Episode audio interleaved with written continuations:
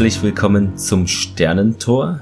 Wie ihr vielleicht per Twitter oder Facebook mitbekommen habt, ist leider meine Tonspur zu dieser Folge abhanden gekommen, beziehungsweise wurde nicht richtig auf meine Festplatte gespeichert. Da gab es einen Fehler, die wäre angeblich voll oder Schreibschutz und das war dann leider weg. Konnten wir zwar wieder herstellen, aber im Nachhinein war es so, dass man die bei Outer City nicht mehr bearbeiten konnte, denn es war alles wirklich wild durcheinander. Also dann hätte man vielleicht 20 Mal mindestens länger gebraucht und da ist es natürlich Quatsch, denn ich hätte meine Tonspur schneiden können, aber dann irgendwie musste ich die ja noch an Thomas seine angleichen und das geht nicht, wenn bei mir halt jeder dritte Satz ja in drei oder vier Teile geteilt ist und auch noch halt verteilt über fünf Minuten dann irgendwie ein Wortfetzen da ist. Den muss ich dann wieder dahin schieben und ja, das ist einfach nicht praktikabel und deshalb nehmen wir heute am 29.09. am Abend eben nochmal, ja, diese Folge auf. Ne? Ja, Audacity speichert halt die ganzen Sätze irgendwie und alles, was es aufnimmt, in so kleinen AU-Dateien und äh, die waren bei Clemens überhaupt nicht mehr da und dann hat er ein Wiederherstellungstool und dann gibt es zwar eine Möglichkeit, hier danke nochmal an den Ukas von ja. Vom Chevron 10, der hatte da eine Lösung genau. für, aber äh, die Zeitstempel, die in den Dateien waren, ähm, das passte so überhaupt nicht. Normalerweise hätte es gereicht, die Dateien zu sortieren nach Zeit ja. und dann einfach nochmal zu importieren in Audacity. Hatte ich auch gemacht, ja. Aber äh, es war trotzdem quer durch den Garten, obwohl man es danach sortiert hatte. Also das irgendwas ist bei der Wiederherstellung falsch ja, gelaufen. Irgendwas ist da fehlerhaft gewesen. Ich habe jetzt für meine Nerven zum ersten Mal ein alkoholisches Getränk hier und ungesunden Süßkram, weil ja, muss sein jetzt und ja. Hey, wir sollten ja. uns vielleicht erstmal vorstellen. Ach so, ja, siehst du mal, das wird schon durcheinander. Ich bin äh, Clemens, ihr kennt mich vielleicht von meinem anderen Serienpodcast Erfolge und mein Co-Host ist der Thomas und ihr kennt mich vielleicht aus der dritten Macht oder bei Gast, durch Gastauftritte bei anderen Podcasts wie dem Retrocast oder dem Technikquatsch. Ja, herzlich willkommen. Schön, dass ihr wieder mit dabei seid. Nun zum Feedback. Da würde ich erstmal bei Twitter anfangen. Da haben wir nämlich ein altes Feedback. Das war eine Private Message oder DM, wie man sagt. Und die habe ich leider unter den Tisch fallen lassen, aber jetzt wieder ausgekramt. Und zwar der, ja, Patrick Dollinger at p-dollinger schrieb uns, Hallo, erstmal wollte ich mich bedanken, dass ihr, du, euch die Arbeit mit dem Podcast machst. Bin gerade mit der ersten Folge in Klammern Kinofilm fertig geworden. Genial war die ganze Trivia. Heute gleich mit SG1 zum gefühlt 20. Mal begonnen. Freue mich schon auf die weiteren Folgen. Bitte macht weiter so. Liebe Grüße aus Wien. Also wir sind jetzt international dabei. Genau. Wobei an der Stelle, das hatte ich bei der letzten Aufnahme, fiel mir das ja schon auf, er hat 20 Mal, 20 Mal durch oder 20 Mal angefangen und ist dann irgendwo immer versackt. Da könnte uns der gute Mensch mal auf die Sprünge helfen, ja. weil 20 Mal das Ganze durchgeguckt, das ist schon das ist echt respektabel. Lecko Mann. Viel. Dann hatten wir noch ähm, Atomfreed Megaforce at, at A Megaforce auf ja, Twitter auch. Dank euch muss ich jetzt auch einen Rewatch machen, in Klammern nach 10 Jahren muss aus technischen Gründen bei Staffel 3 anfangen und bin direkt über einer der ikonischsten Szenen der Serie gestolpert. Und das, wenn ich mich richtig erinnere, hatte er ein Gift dann noch gepostet, wo es ja um diesen Chiak-Dialog ging, wo er diesen Witz macht mit diesen Setesh-Wachen, nee, wie hießen die? Seth-Wachen, äh, mit der... Ja, ja, Setesh war es, glaube ja. ich, die Abkürzung war dann Seth. Seth Nikitel war das doch. Diesen, die Nase tropft, genau, bei denen. Weiter geht's. The Seth Brundle auf Twitter auch, äh, ja, gibt eben, dass sein Wochenstart ihm von unserer neuen Folge da präsentiert wurde. Ich empfand es als viel angenehmer, euch zu hören, dank der kleinen Pausen. Klasse und vielen Dank für die Umsetzung. So kann es weitergehen. Also, er hatte ja auch gesagt, es wäre schön, wenn man da ein bisschen Pausen noch einbaut oder auch uns mal so atmen hört und das haben wir ja versucht umzusetzen und anscheinend ist das so der richtige Weg. Ja.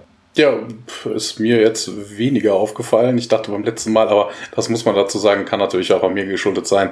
Ich lasse meinen Podcatcher ja äh, auf 1,25-facher Geschwindigkeit laufen. Kann sein, dass mir deshalb das dann irgendwie untergeht. Also beim letzten Mal kam mir das sehr aneinander gesetzt vor, aber so what. So, dann Lord Retrodeich mal wieder Ed Ostfriesjung. War das, was ich hörte, die neue Musikeinleitung zu eurem Podcast? Abgenommen, Prädikat wertvoll und saugeil hört sich das an. Doppeldaumen würdig hat sich gelohnt. Ja, haben wir auch vom Profi machen lassen. Hier nochmal ein großes Dankeschön an den Sven. Genau, vielen Dank. Hier der Snatcher bei Twitter. Das ist ein befreundeter Künstler von mir.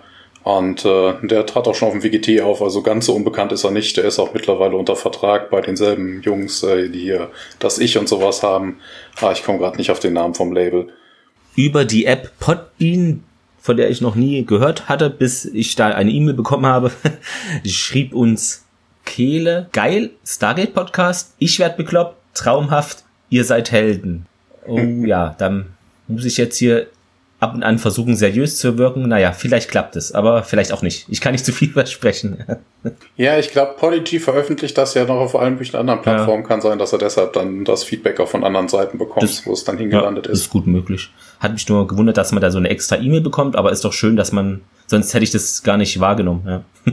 Ja, über den Blog äh, schrieb uns Uwe Kaspari vom Chef Fontaine, wo ihr auch sehr gerne reinhören solltet. Servus, ich glaube, Benna Yavan Yaduru hast du falsch verstanden, also das ging an mich. Oder ich dich, äh, das heißt nicht wählt, sondern kniet nieder vor eurem Gott. Ja, dann sagt das nochmal auf Englisch, äh, also schreibt es.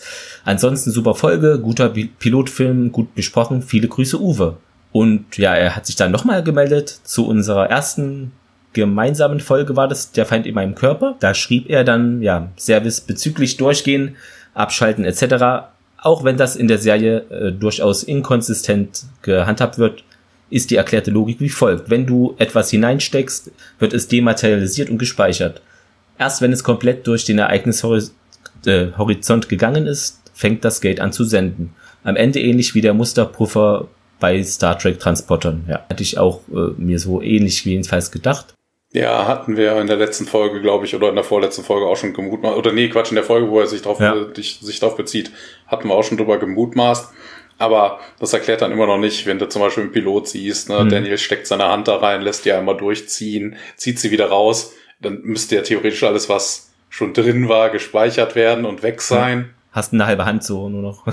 ja, ja, genau, dann ziehst du es wieder raus, also irgendwas muss da, ja. ich weiß nicht. Also er schreibt dann noch weiter, wenn du also deine Hand hineinsteckst und wieder rausnimmst, wird sie vom lokalen Gate rematerialisiert. Wenn du ah. halb drin stehst, das Gate dann ausgeht, ist die fehlende Hälfte halt weg. Erst wenn du ganz durchgegangen bist, kannst du übertragen und auch auf der anderen Seite wieder ja, zusammengesetzt werden. Ausnahmen bestätigen die Riegel, ja, Gruß Uwe, genau. Ja, ja das kann so sein. Also ich ja. kenne persönlich keinen Stargate-Techniker, der uns hm. das erklären könnte, aber ja. Das mag natürlich das Gängige sein, ja. Und wenn, würden wir ihn natürlich sehr gerne in unseren Podcast einladen, falls es einen gibt. Wer weiß, ne? ich glaube, die, die dürfen alle aus Verschwiegenheitsgründen darüber nicht reden. Ah, verdammt. Ja, dann hatten wir ja noch unsere Aufnahme mit Oliver, also unserem ersten Gast im Podcast, der das Fangame SGC Ego gerade entwickelt, beziehungsweise wieder anfängt neu zu entwickeln. Und das haben einige auch schon gehört und ist ja auch schon erschienen. Und falls nicht, könnt ihr es natürlich gerne nachholen. Genau, der Link dazu findet ihr zu der Folgenbesprechung in den Show Notes. Ja, nun können wir ja zur heutigen Folge auch kommen. Im Englischen heißt sie ja Cold Lazarus, auf Deutsch ja die Auferstehung, laut Titel jedenfalls Lazarus ist eine biblische Figur. Wir knüpfen da nahtlos an die letzte Folge an mit dem Thema, also leicht jedenfalls von der Überschrift her nur. Ja, die wurde wohl von Jesus zum Leben wieder erweckt. Geht also in die Richtung einfach weiter. Ja, wobei das mit Auferstehung jetzt eher so gar nichts zu tun Eigentlich hat. Eigentlich nicht. Nur haben die die so genannt aus irgendwelchen Gründen.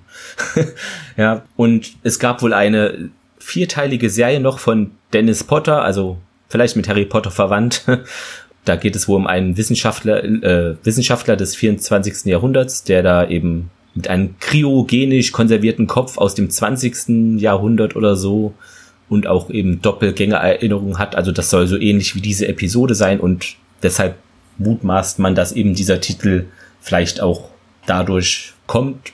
Also wenn ich an so einen konservierten Kopf denke, dann habe ich erstmal Futurama vor den Augen, aber naja. Ja, da, da denkt man ja. auch vor allen Dingen auch das mit dem Einfrieren und genau. sowas. Ne? Deutsche Erstausstrahlung mhm. 10. Februar 99 und du weißt bestimmt was über die Quoten. Besser geworden, schlechter geworden? Habe ich jetzt nicht nachgeschaut. ah, okay. Mache ich dann nachher noch. Auf jeden Fall, ja, geschrieben hat sie uns Jeff King und ja, hat so eine Handvoll ein Monty in Chicago Episoden gemacht, war, glaube ich, so ein ja, Action mit Humor, Kabel 1 Ding, nachmittags typisch, was eben früher so lief. Einmal auch Outer Limits und Relic Hunter kennen vielleicht einige auch noch. Ich glaube, eine Folge wird er auch noch schreiben und später dann auch als Co-Executive Producer hier in der Serie aktiv sein. Und ja, jetzt würden wir zur Regie kommen. Ja, nee, Outer Limits kommen wir aber später auch nochmal ja. zu. Ja, Direktor Ken Girotti. Wir hatten, ich habe mir doch ein paar Notizen dazu gemacht. Er hat ein paar Sachen, ge, also als Direktor war er mit dabei. Bei Orphan Black, bei The Strain, zwei Folgen. Bei Vikings hat er 14 Episoden gemacht. Ähm, bei Daredevil in der, in der Filmserie hat er zwei Folgen gemacht. Ähm, Stargate Atlantis hat er auch noch zwei Folgen später dann gedreht. Dresden Files, das ist natürlich auch geil. Die Dresden Files auch eine sehr, sehr geile Serie. Von 2007 hat er eine Folge rausgehauen. Und äh, Supernatural, der hat, was hat er noch? Muted X. Ah ja, genau, da kommen wir doch zu Outer Limits. Er hat sechs Episoden ja. Outer Limits gemacht. Nikita ein paar Folgen, Mission Erde, sie sind genau. unter uns, Poltergeist, Psi-Faktor, mhm. das ist natürlich auch sehr, sehr nice. Und der Rest, ja, okay, Lederstrumpf kennt man vom Namen her, aber ja, zu den Quoten, ich habe nachgeschaut, also die letzte Folge, da hatten wir 2,5 Millionen Zuschauer, was eben 7,4 Prozent in Deutschland ausmacht. Und ja, heute sind wir ja leicht gestiegen auf 2,7 Millionen und das wären 8,2 Prozent. Okay. Ja, ich glaube, das war es aber auch an Fakten drumherum schon zur Folge und dementsprechend können wir auch einsteigen. Man sieht viel, viel gelben Sand, so Dünen. Der Sand ist aber unnatürlich gelb.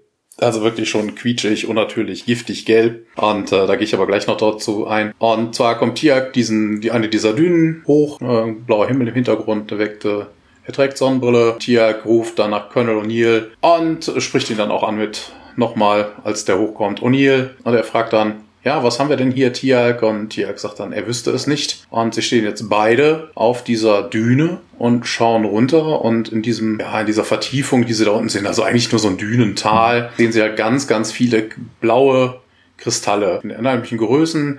Die meisten sind aber kaputt. Zu diesem gelben Sand muss man sagen. Das haben die natürlich dann mit dem Computer erweitert.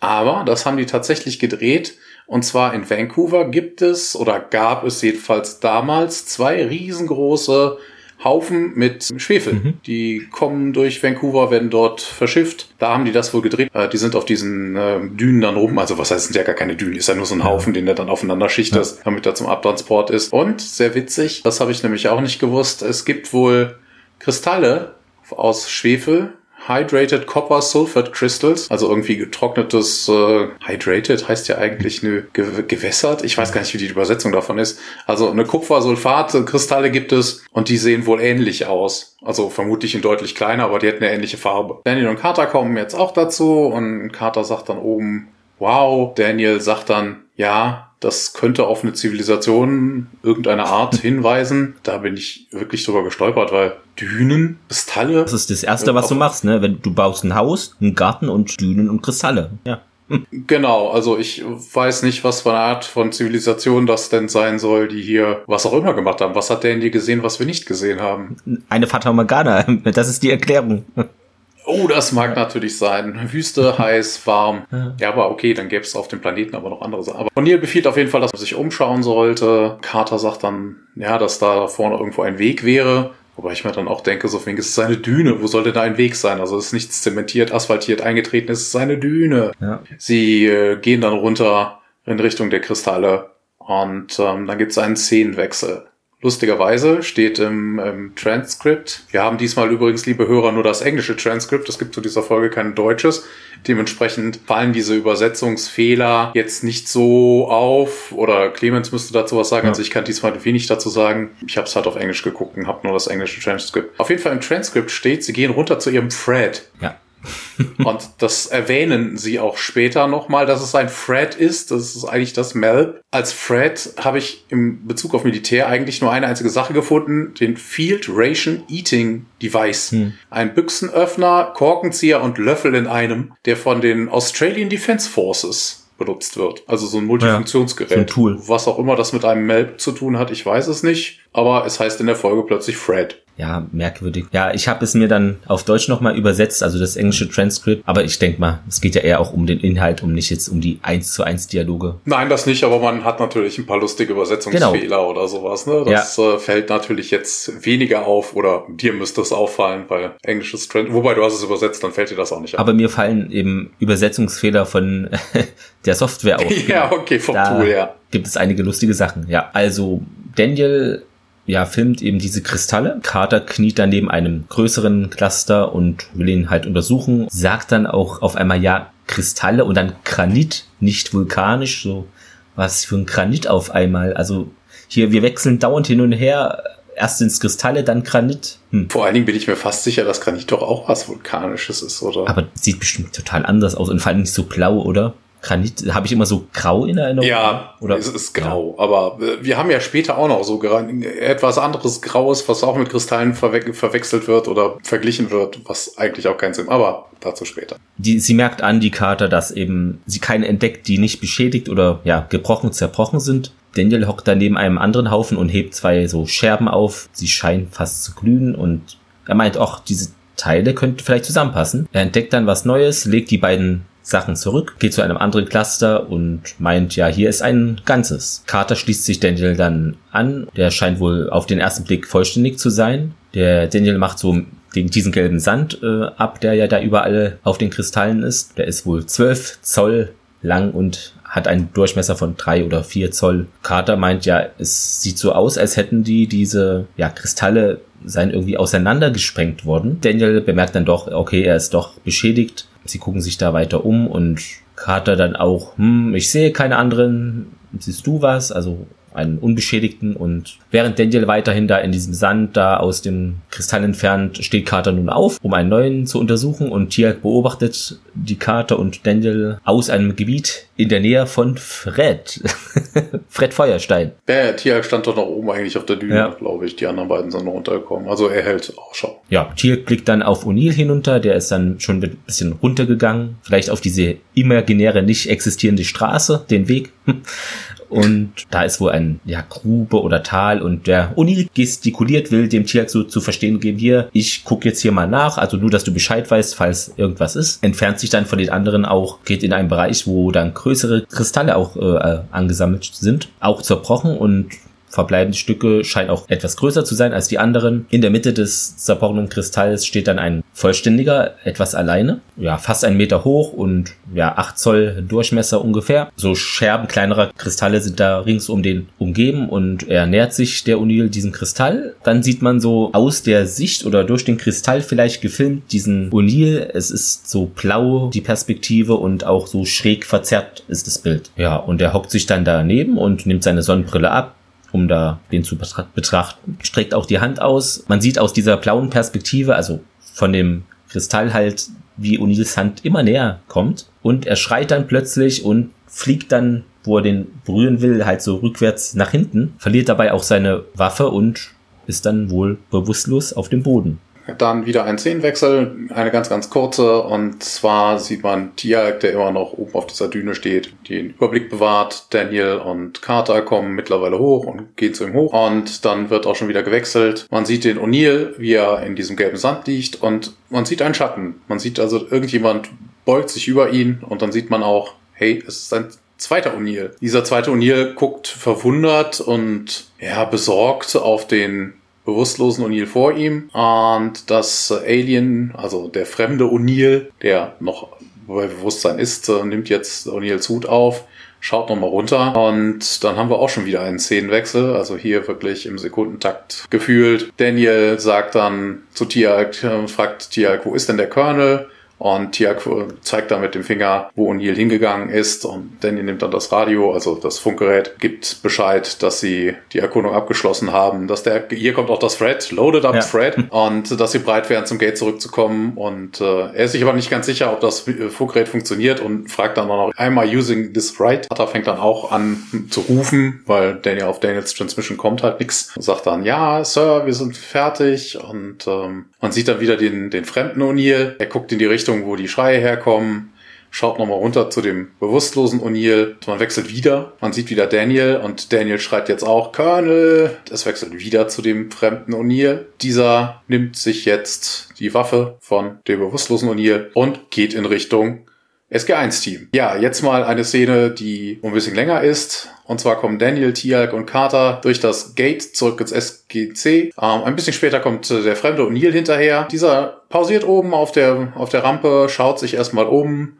Also dem scheint das alles neu und fremdartig zu sein. Unten steht ein Airman mit einem, mit einem Geigerzähler anzunehmen und er winkt ihm zu sich. Der fremde O'Neill wird geprüft und kein, nichts, kein Befund, Radiation Level Check, wäre alles in Ordnung. Man hört dann Hammond übers Intercom, uh, Welcome back SG-1.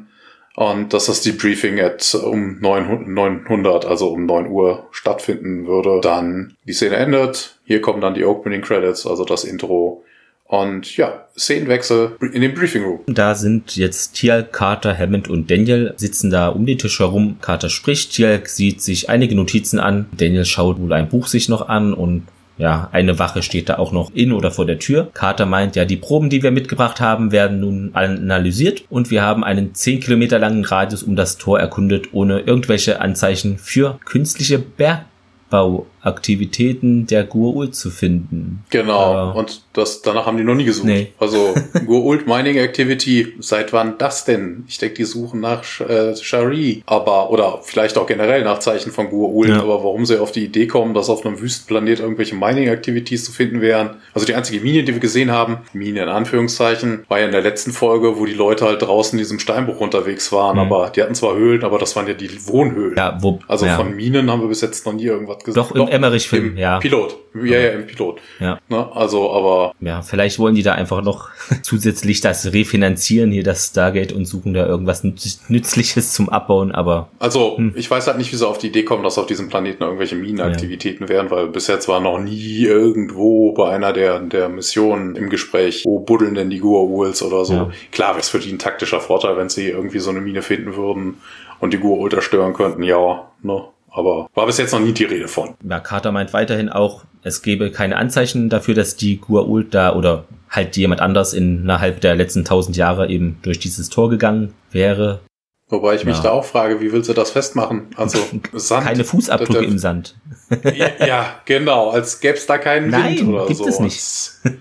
Schon unglaublich. Ja. Ist nicht wie auf dem Mond, dass du noch Jahrhunderte später dann die Fußabdrücke von den ersten Astronauten da oben sehen würdest. Der, ja, außerirdische O'Neill sozusagen steht nun mit dem Rücken zum Raum und schaut dann durch das Beobachtungsfenster in den Torraum nach unten. Hammond meint ja, erzählen Sie mir doch von diesen Kristallen und Daniel dann ja, wir fanden Tausende in einer Grube in der Nähe des Stargates. Da wir sie nirgendwo sonst auf dem Planeten gefunden haben, ist es wahrscheinlich, äh, dass sie jemand gesammelt und ja, dahin gebracht hat. Der außerirdische O'Neill blickt zurück zu diesem Moment, als eben diese Begegnung mit dem richtigen O'Neill war, also ein kleines Flashback hier, ja, zu Beginn. Und der Hammond meint ja, hä, warum? Daniel führt aus, ja, die früheren griechischen Kulturen schätzten Kristalle und Edelsteine und vielleicht hat die Grube da eine religiöse oder zeremonielle Bedeutung für die gehabt. Wieder ein ja, Rückblick von diesem außerirdischen O'Neill, wie er O'Neill sieht und eben die, der die Hand ausstreckt, um den Kristall zu berühren, dann diesen Schock bekommt und bewusstlos nach hinten geschleudert wird. Ja, Hammond dann in den, ihrem Bericht wird keine lokale Bevölkerung erwähnt. Daniel, ja, es gibt halt keine Hinweise auf eine entwickelte Kultur. Jetzt kommt der Satz, ne? Keine Straßen, Dörfer oder Siedlungen, nichts.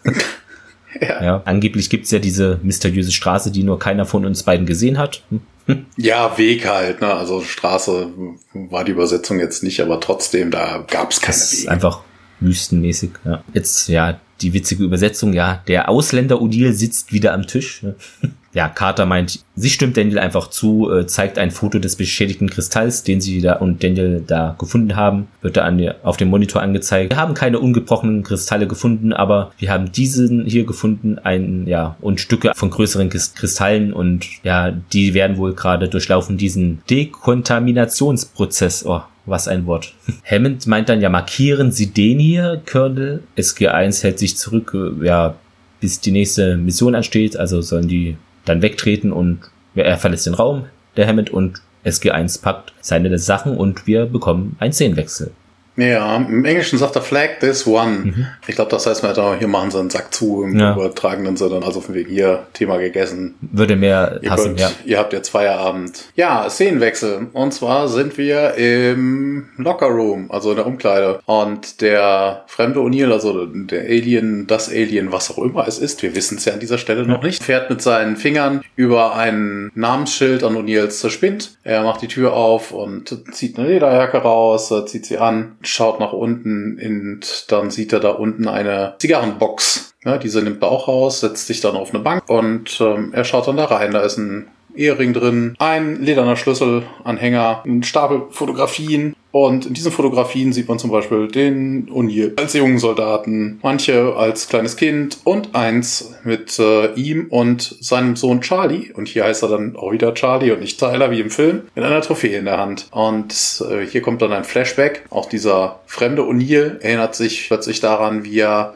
mit Charlie einen Ball fängt. Also von wegen, man spielt wohl Baseball und äh, Charlie springt herum, aufgeregt und äh, man kehrt wieder in die Gegenwart zurück. Das Alien schaut weiter durch die Fotos und sieht dann ein Foto von O'Neill, Sarah, seiner Ex-Frau und ihrem Sohn in Front eines blauen Hauses. Und in dem Moment kommt dann Carter rein und Carter spricht ihn an und sagt dann, hey Colonel, aber da passiert nicht viel.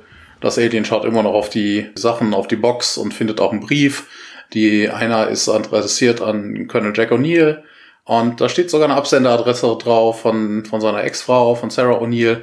Und damit weiß das Alien dann auch, wo diese Sarah wohnt. Hat er versucht's nochmal, spricht ihn an und sagt dann, hey hier, das äh, wird gleich der Frauenumkleideraum und, äh, und zwar in, dann schaut sie demonstrativ auf ihre Uhr und ergänzt dann noch, sie hasst diese sandigen Planeten. Sie lacht, aber O'Neill, also der fremde O'Neill, da passiert gar nichts. Carter sagt dann wieder, äh, ja, sie brauchen sich nicht wegen mir zu beeilen und ähm, sieht dann aber, was er da in den Händen hält, kommt ein bisschen näher und schaut ihm über die Schulter und sagt dann, ja, schön, Sie haben eine Familie.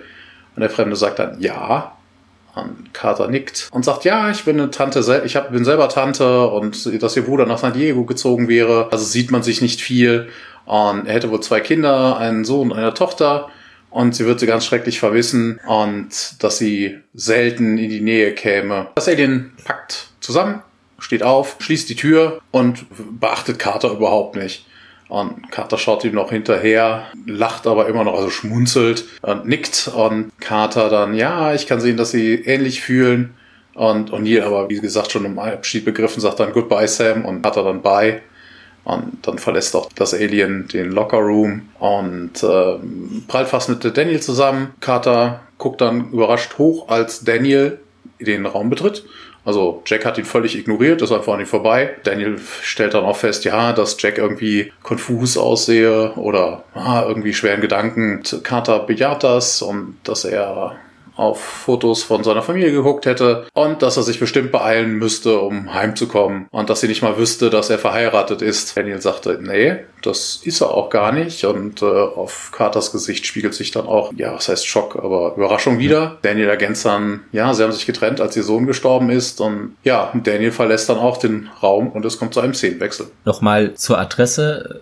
Die Sarah O'Neill wohnte wohl in, ja, 842 Cranbrook Lane, Winterpark, Postleitzahl hier CO 80310. Kann jemand ja mal schauen, wo das genau ist. Ja, nun sind wir nämlich im Stargate Center in einem Korridor einfach. Ja, ja. Andere O'Neill äh, geht da eben entlang und dreht sich um und ja, sieht Tiak an, der an einer Kreuzung so abfängt. Können O'Neill, du reist ab und der bejaht das, ja. Und Tiak dann weiter, ja, du sagtest doch hier, eines Tages würdest du mir ja deine Welt zeigen ich möchte sie jetzt sehen. Und ja, das ist ja. natürlich eine Anspielung auf die erste Folge, wo sie gemeinsam zu sehen ja. sind. Der andere O'Neill meint ja, ein anderes Mal und geht weg. Tirk sieht ihm nach und blinzelt etwas verwirrt, also kann sich jetzt auch auf dieses Verhalten, findet er vielleicht auch etwas merkwürdig. Ja, das war nur eine kleine Szene und es geht weiter in einem Korridor. Carter und Daniel sind da unterwegs, in einem Gespräch vertieft. Carter meint, ja, ich kenne diesen Mann seit Monaten und er sagt kein Wort über sein Leben außerhalb dieses Ortes. Und ich glaube auch, ja, er hat da kein anderes Leben. Was weiß ich sonst noch nicht über ihn? Also will dann ein bisschen nachhaken, ob der Daniel da ja, irgendwelche Informationen hat. Daniel meint dann, ja nun, er sagt ihnen nicht wirklich viel, bis er sie eben näher kennengelernt hat und Carter meint darauf, das ist schon eine Untertreibung, also wird da deutlicher. Beide kommen nun in einem Labor an und da ist eine junge Wissenschaftlerin, die mit dem ja beschädigten Kristall da arbeitet, den sie gefunden haben. Carter meint auch ja, also gut, was haben wir denn hier? Die Wissenschaften. Ja, vermutlich wieder Granit, ne? ja, genau. Äh, die Wissenschaftlerin meint dann ja, ich habe hier alle von diesen Dekontaminationsprotokollen gemacht, also mir ist da jetzt nicht groß was aufgefallen, meint sie. Außer vielleicht, ja, es gäbe ein EM-Feld. Macht ja auch Sinn. Nächstes Jahr ist die Fußball-EM. Aber es sei eben ja ein niedriges Niveau. Also vielleicht nicht so deutlich. Aber man könnte sich das eben ja ansehen und ja, entweder das ist ein EM-Feld oder diese Kühlschrankmagneten seien eben von selbst von dieser Wand da gefallen. Wobei interessant ist, dass ihr das darüber auffällt. Ne? Weißt du, man könnte ja eigentlich meinen, was, ja. wenn man schon mal irgendwas Außerirdisches untersucht und so mit Hightech-Technologie ja. irgendwie so ein Kram untersucht, dass man das dann über Geräte mitkriegen würde. Nein, da müssen erst die Kühlschrankmagnete vom Kühlschrank abfallen, damit ja. man weiß, uh, da ist ein EM-Feld wohl irgendwo drin. Ja, da kann man mal sehen, wie wissenschaftlich das US-Militär arbeitet, oder? Einfach Kühlschrank Kühlschrankmagneten. Steuerverschwendung. Ja, aber echt. Carter und äh, die Wissenschaftlerin kichern etwas und Daniel dann, ja, Entschuldigung, EM, also weiß jetzt nicht wirklich, was das sein soll. Und Carter dann klärt ihn auf, ja, elektromagnetische Energie, bedankt sich dann, die Wissenschaftlerin nickt und ja, die Wissenschaftlerin geht weg. Ähm, Carter rückt den Tisch mit diesem Kristall da näher an eine Theke, auf dem auch noch mehrere Kristalle sind, aber die sind kleiner zieht sich Handschuhe an, ja, redet dann weiter. Also ähm, erzähl mir mehr über diesen, also über Colonel O'Neill. Was ist denn jetzt mit seinem Sohn passiert? Daniel äh, stirnrunzelnd sieht er sie an und meint ja, Charlie hat sich versehentlich mit Jacks persönlicher Waffe umgebracht. Carter dann natürlich, ja, oh Gott, das ist furchtbar. Daniel weiterhin, ja, Jack habe sich dann selbst das nie verziehen und er hat sich wohl verkrochen und Depression gehabt, der Welt wohl für lange Zeit den Rücken gekehrt Carter meint dann auch, sie könne sich eben nicht vorstellen, was sie an seiner Stelle tun würde. Und sie drehen sich dann um und sie untersucht den Kristall nur durch eine Lupe. Was ist mit seiner Frau, fragt sie. Ja, Daniel ergänzt ja Sarah. Ich glaube nicht, dass sie sich seit seinem Eintritt in SG1, dass sie sich da nochmal gesehen haben. Er hat nichts von einem Besuch gesagt. Wie ich schon sagte, ja, Carter nickt dann einfach, okay, er erzählt nicht so viel. Und Daniel bejaht das natürlich. Carter meint dann, ja, sieh dir das hier mal an. Sie fährt dann mit den Fingern so über den Rand des Kristalls. Daniel beugt sich herunter, um, ja, da genauer das zu sehen. Carter dann, ja, siehst du den Rand hier des Kristalls, wie glasig er ist, als wäre er geschmolzen.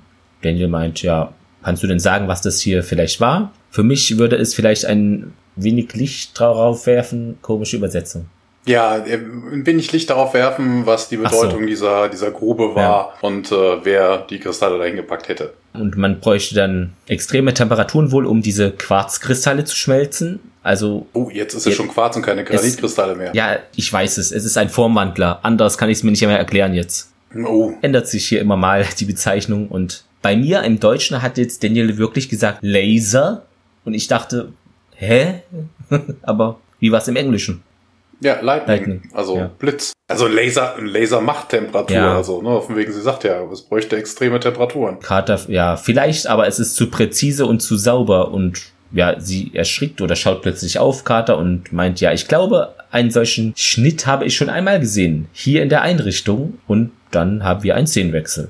Ja, zu dem Präzise kommen wir gleich noch. Das stimmt nämlich überhaupt ja. nicht. Also sie hat ja eine Vermutung, was es ist. Die Vermutung werden wir in einer der nächsten Szenen auch sehen. Aber mit Präzise hat das jetzt überhaupt nichts ja. zu tun. Wir werden die Vermutung sehen und uns stark wundern. Ja, der fremde O'Neill, also das Alien, steht mit einem Foto, mit diesem Foto, was er vorhin gehabt hatte, ne, wo Sarah, O'Neill und Charlie zu sehen sind, vor genau demselben Haus, das darauf zu sehen ist. Und in dem Moment öffnet sich die Fronttür und Sarah kommt raus. Und Sarah wird gespielt von Harley Jane Kosak. Und die ist bekannt aus Arachnophobia. Sie hat Molly Jennings gespielt. Sie hat in Outer Limits gespielt, darauf mhm. kamen wir ja vorhin ja. schon. Es gibt hier deutlich, es gibt hier durchaus ein paar Anlehnungen, also was heißt Anlehnungen? Personell ein paar Sachen, die sich mit Outer Limits überschneiden. Sie hat gespielt in Dark Planet, sie hat in der Neuauflage von der bezaubernden Genie als Jill den Apple mitgespielt und viele andere Rollen hat sie auch gespielt. Sagte Sarah, redet wohl mit ihrem Vater, der ist in dem Moment nicht zu sehen. Sie ruft oder ja, also was heißt ruft? Also sie sagt mit einer lauteren Stimme, dass sie ihrem Vater da ähm, Eistee drin gelassen hätte. Die Kamera schwenkt wieder zu dem fremden O'Neill. Und der versucht in verschiedenen Tonlagen zu sagen, Hello Sarah. Also, Hallo Sarah. Und das macht er so zwei, drei Mal. Wechselt dann wieder zurück zu Sarah. Diesmal arbeitet sie an dem Mustang, der vor der Tür steht und redet immer noch mit ihrem Vater, der immer noch nicht zu sehen ist. Und sie sagt dann, es wäre an der Zeit, sich der Wahrheit ins Gesicht zu sehen, Dad, dass dieses alte Ding bessere Tage gesehen hätte. Und jetzt kommt auch Sarahs Vater Mike, der ein paar Pflanzen bringt ins Visier, nee, Interview, äh, ja, es wird dann sichtbar. Trägt er die einfach er so raus, das ja. Bild, ja. Mike sagt dann, ja, nee, ein Mädchen sollte nicht so schnell äh, sein, also alte Dinge aufzugeben. Das macht einen Vater schon Sorge. Er, ist, er zieht das halt auf sich selber, ne? er ist ja selber auch was älter. Mike geht ins Haus, Sarah kriegt das aber gar nicht mit. Sie redet einfach weiter und sagt dann, come on, Dad, äh, ich meine das ernst. Ähm, ja, sie hält dann mitten im Satz an, weil sie dann von ihrer Arbeit aufguckt und den fremden O'Neill neben dem Auto stehen sieht. Und äh, der Fremde sagt, ähm, Hallo, sagt Sarah. Und Sarah fragt dann, bist du schon lange da? Das Alien sagt dann ja. Man muss dazu sagen, dass dieses Alien, was es auch immer ist, ne, die ganze Zeit mit so einer sehr sonoren und äh, Emotionen sich auch richtig. Noch weniger als bei Tiak. Genau, und also Tiak ist da schon ausdrucksstark. ja. Und Sarah sagt dann, ja, du hättest was sagen können. Und äh, O'Neill sagt dann, also der Freund O'Neill, das habe ich doch getan. Und sie seufzt.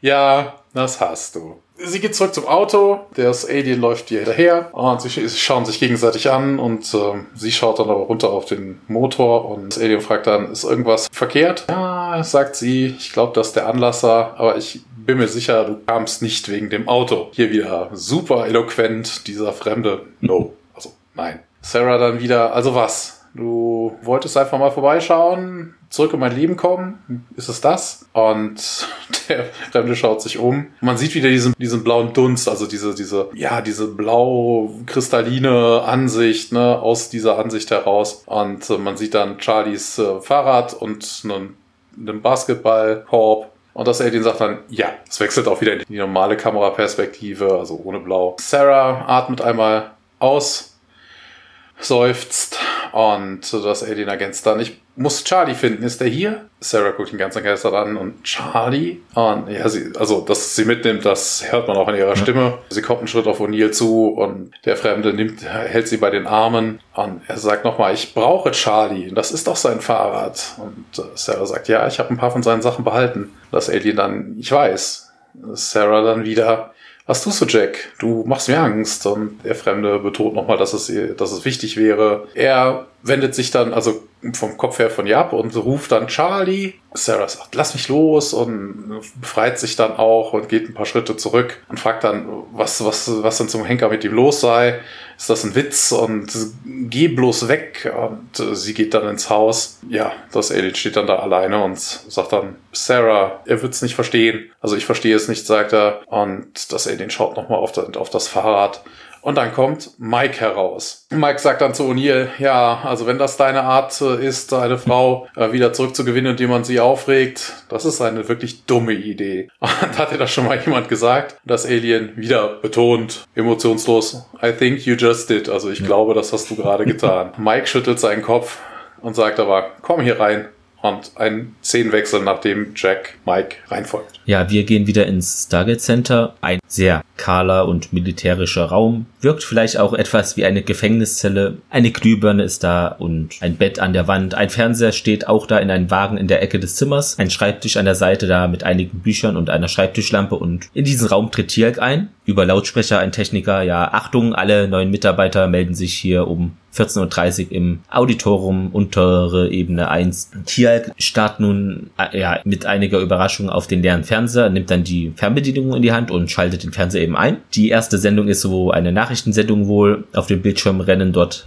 verwirrte Leute herum. Und da ist so ein Nachricht Nachrichtensprecher auch und der meint halt, ja, nachdem die Kundgebung gestern Abend hässlich wurde, Demonstranten stießen mit der Polizei zusammen und die Polizei hat angekündigt, dass man eine Ausgangssperre vor der Abenddämmerung bis zum Morgengrauen eben in Kraft hält. Bisher gibt es noch keine Angaben zu den Opfern. Casualties sagen sie hier, wo ich mir denke, Casualties sind eigentlich wirklich Opfer im Sinne von Todesopfer. Ja. Also wegen wie das einfach nur bei irgendeiner Demo. Aber naja, okay. Was mich viel eher wundert, äh, vom Transkript her ist es Tiax, ähm, äh, Quartier. Mhm. Und dass er so plötzlich irgendwie so entgeistert den Fernseher ansieht, wo ich mir denke, hä, den wird er doch nicht erst seit heute da drin stehen haben. Ja. Und vor allen Dingen, wenn er ihn anmacht, muss er ja auch wissen, was das ist und muss ja auch wissen, wie er ihn ankriegt. Sonst, ne, sonst ist es einfach nur ein technisches Gerät Du hast keine Ahnung, was das ist. Also der muss da schon länger stehen. Tialk muss da schon öfter mal das geguckt stimmt. haben, sonst wüsste er nicht, wie man ihn bedienen könnte. Also wo jetzt die Überraschung herkommt, ich weiß es nicht. Hm, wer weiß. Auf jeden Fall, ja, gibt es dann ja einen neuen Ansager oder er seppt dann so rum und ein anderer Nachrichtensprecher meint dann, ja, in den Finanznachrichten wurde der Stier heute mit Bären vernichtet, die ein Meer von Rot hinter sich gelassen haben. Äh. Ja, halt Finanzsprech, ne? Bär und Bulle. Tierk wechselt dann den Kanal, findet ein Musikvideo, irgendwie das ist, also er runzelt auch die Stirn, ihm gefällt es glaube ich nicht so, berührt sein Ohr auch, also mag er diesen Kack jedenfalls nicht. Und ja, dann ein... Er sieht irgendein Musikvideo und eine Figur, die in äh, Feuer gehüllt ist, äh, wirft irgendein Objekt in die Kamera und äh, ja, es ist auf jeden Fall mehr so Geschrei. Und dann wieder ein anderer Nachrichtensprecher, ja, meint nur kurz den dritten Tag in Folge und niemand auf beiden Seiten konnte sagen, wie es überhaupt angefangen hat. Geht da wohl wieder um einen Konflikt. Carter und Daniel stürmen nun herein, leicht auch außer Atem und Tialk schaltet den Fernseher aus. Daniel dann, ja, Tialk, wir brauchen deine Hilfe. Ja, und Tialk meint dann, eure Welt ist ein seltsamer Ort. Nein, nein, nein, das musst du mit viel mehr Emotionen machen. Wir ja. wissen ja, wie es jetzt emotionslos geht. Carter nickt jedenfalls und Daniel bleibt stehen, wirft den Tier einen seltsamen Blick zu. Ja, und meint, ja, das gilt auch für deine Karte dann, ja, hör, hör zu, hier, wir müssen bei der Waffenkammer vorbei und ja, deine Stabwaffe da äh, musst du wohl holen. Und Tirk dann, werden wir wieder eingesetzt? Kater dann, nö, alles okay, komm schon. Und ja, Tirk legt dann die Fernbedienung ab und folgt einfach Daniel und Kater. Ja, wir haben wieder einen Szenenwechsel. Ja, wir sind wieder vor Sarahs Haus. Alien O'Neill mit Mike sind in Charlies alten Raum. Das Alien berührt alle mögliches Spielzeug, schaut sich um, sieht dann Awards, also Auszeichnungen, ein paar gemalte Bilder, Fotografien, also die ganzen Überreste von Charlie, also nicht die über, nicht ja. die sterblichen Überreste, aber die ganzen Überbleibsel von Charlie. Und ja, Mike sagt dann, dass äh, Eltern ihre Kinder nicht überleben sollten. Das wäre nicht natürlich. Mike schaut O'Neill an, dieser dreht sich aber weg und erinnert sich wieder an Charlie, wie er auf ihn zuläuft, lacht. Das Alien sagt, er liebte es zu lachen und Mike lacht dann selber. Manchmal kann ich ihn immer noch über meine schlechten Witze lachen hören und dass Sarah all seine Sachen hier aufbewahrt hätte, wie auch das Fahrrad draußen, das wäre halt ihre Art, ihn um sich herum zu halten. Das Alien erinnerte sich wieder an Charlie, wie dieser lacht und ihm ein Daumen hoch Signal gibt. Das Alien ergänzt dann, er dachte, er würde Charlie wohl hier finden. Und Mike sagt dann, etwas kryptisch vermutlich für das Alien dann, schau dich um, du könntest Glück haben. Das Alien sagt dann aber, ja, nee, er ist, er ist gegangen, was tue ich denn jetzt? Mike schaut ihn dann irgendwie besorgt an und ergänzt dann, ja, Sarah käme wohl ab und zu hier hoch und es würde ihr helfen. Und wenn es ihm helfen würde, dann soll er doch bitte bleiben. Mike verlässt nun den Raum und der O'Neill bewegt sich durch den Raum, fasst dies an, fasst jenes an.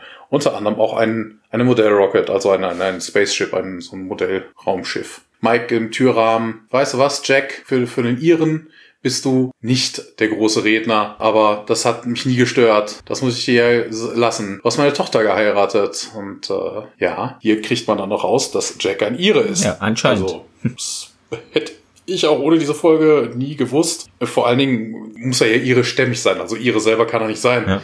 Sonst wäre er ja gar nicht in diesen, diesen Rang gekommen. Also wenn, dann kam er aus Irland und hat mittlerweile die amerikanische Staatsbürgerschaft.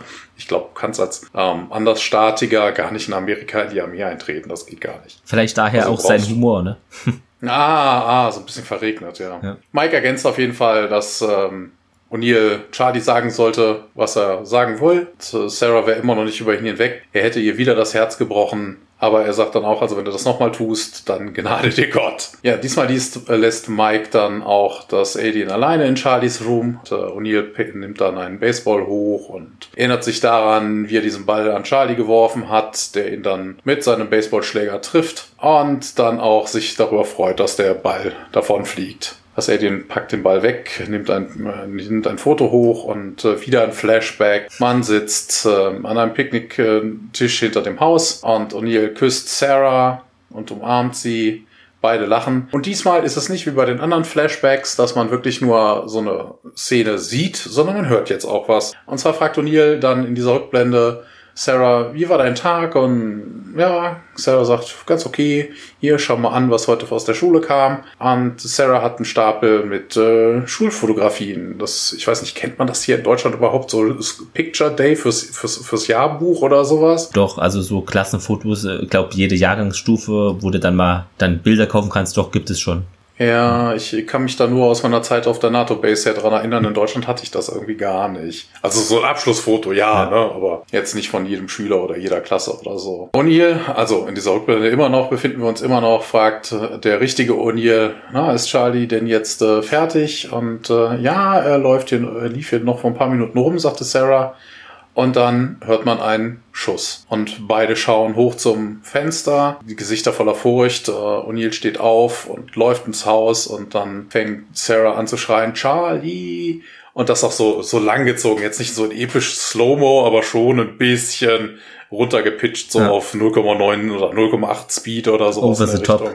So ein bisschen, so ein bisschen langgezogen. Die Erinnerung endet und das Alien sitzt nun auf Charlies Bett, hat ein Kissen in der Hand und wiegt sich so vor und zurück. In dem Moment kommt Sarah vorbei an der Tür, schaut kurz rein, ja, aber geht auch wieder weiter, ohne dass sie irgendwas zu ihr sagt. Und dann kommen wir auch schon zu einem Szenenwechsel. Ja, wir sind nämlich wieder im Stargate Center. Hier zielt dann nun mit seiner Stabwaffe auf eine Gruppe von diesen ja, blauen Kristallen in einer Kiste und feuert dann da drauf. Die Kristalle zerbrechen und dann geht der Alarm los. Carter nähert sich und Daniel dann auch diesen Kristallsplittern und Tiak folgt ihnen. Ja, Carter meint dann, ja, das ist ein guter und Daniel hebt einen Brocken geschmolzenen Kristalls auf mit einer großen Zange und ein Techniker wieder über die Lautsprecher meint dann, ja, was geht denn da vor sich? Und Tiel fragt dann auch mal nach, ja, habe ich die Erlaubnis, dass ich meinen Kampfstab hier einsetze? Also zieht das dann irgendwie in Zweifel, dass das so eine offizielle Anweisung war. Genau, er fragt die beiden, ob sie ihm eine, ja. eine Genehmigung dafür ge geholt haben. und Daniel und Carter sehen sich so an, etwas verschlagen. Oh ja, meint Carter und Daniel, ja, auf jeden Fall. Tia nickt dann, während Daniel und Carter dann weggehen und die Techniker im Beobachtungsraum laufen dann sehr alarmiert herum. Wir sind nun wieder im Labor. Daniel legt dann diesen Kristall ja in einen Scanner hinein, während Carter eine der Scherben auf den Arbeitstisch untersucht und hier beobachtet sie. Der Kater fällt auf, dass eben der gläserne Rand an dem Kristall geschmolzen war. Das sei eben ähnlich den Wänden des Torraumes, nachdem Apophis und seine Schlangenwächter gekommen waren und den Ort zerschossen haben. Ja. Ja, und das passt ja überhaupt nicht. Nee. Ne? Also Kristall und Stahlbeton haben so überhaupt nichts gemeinsam. Vor allen Dingen haben wir ja vorhin gehört, so wegen, hey, hier, das wäre ja ein präzises, also ein, ein präziser Bruch. Also da muss ja schon eine präzise Waffe am Werk sein. Ja. Eine Stabwaffe das ist eine Feuerwaffe. Also ist ja eigentlich so, als würde es so, so ein Granatwerfer mehr oder weniger in ja. klein. Also es schießt irgendwas und dann macht es auf dem anderen in der Puff. Ist kein Scharfschützengewehr. Also es ist keine präzise Waffe, das auf keinen Fall. Und auch Kristall und Stahlbeton haben so überhaupt andere Eigenschaften, was das angehen würde. Also vor allen Dingen, wenn sie jetzt sagen, die, wenn er auf eine Wand mit einer Stabwaffe schießt, nehme ich mal eher an, dass dann das ganze Zeug abplatzt, also der Zement, was halt genau, halt jetzt nicht Putz, äh, ja. Stahlbeton ist, genauso Putz oder sowas, dass das abplatzen würde. Und andererseits sagen sie ja von wegen, die Kristalle wären ja irgendwie geschmolzen. Und das passt überhaupt nicht zueinander. Ja, also ich weiß auch nicht, was die sich da gedacht haben. Vielleicht dachte sich einer, okay, wenn man da mit der Stabwaffe schießt, wird etwas kristallin, aber dann haben die andere Stargate-Folgen nicht gesehen. Ich weiß auch nicht. Das ist ganz merkwürdig und einfach ein Fehler, muss man so sagen. Ja.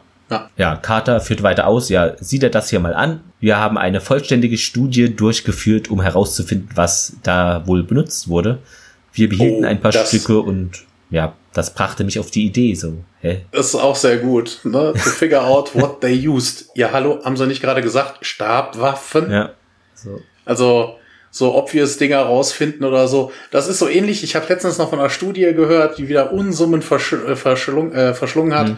Ne, im, diesmal im Fall von Corona. Geht ja darum, ne, Corona soll ja irgendwie das Blut verdicken oder sowas. Und dann kamen sie allen Ernstes da raus und haben eine Studie darüber gemacht, ob ein Blutverdünner diesen Effekt umkehren Also bitte, du hast ver verklumpendes Blut und hast einen Blutverdünner. Also der Effekt, den kann ich an meinen zwei Händen abzählen. Also dazu brauche ich keine Studie, die Millionen verstehen. Aber hier haben sie auch wieder eine, eine komplette Studie Ne, was hätten die wohl benutzt? Stabwaffen. Das haben ja. Leute gesehen. Da gab es Zeugen. Ja, also irgendwie merkwürdig, was die sich hier aus dem Hut zaubern. Vielleicht sind da einige Mitarbeiter nicht so vertrauenserweckend. Also wir kennen ja diesen einen Arzt, ne? weißt du noch am Anfang? Ja, ja. Deshalb dachten die, ach, komm, lieber irgend so eine teure Studie, dann gehen wir auf Nummer sicher.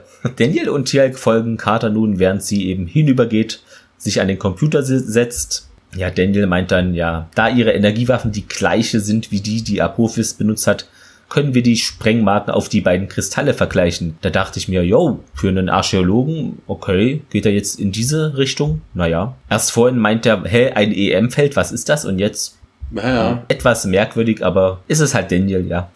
Carter setzt sich nun und ja, befiehlt dem Computer ein Simulationsmodell zu erstellen, also gibt das so ein und will eben dann feststellen, ob diese Energiesignaturen gleich sind oder auch nicht. Sie gibt die Daten ein, der Monitor zeigt die Ergebnisse an und ja, der Kristall scheint dahinter zu glühen und Carter meint auch, hm, ja, das stimmt überein und Tialk dann, ja, es war die Guaul-Technologie, die die Kristalle zerstörte. Carter dann, ja, ich würde sagen, ein ganzes Durcheinander hier von Stabwaffen hat es gemacht und Tialk runzelt etwas die Stirn, dann bekommen wir auch einen Szenenwechsel.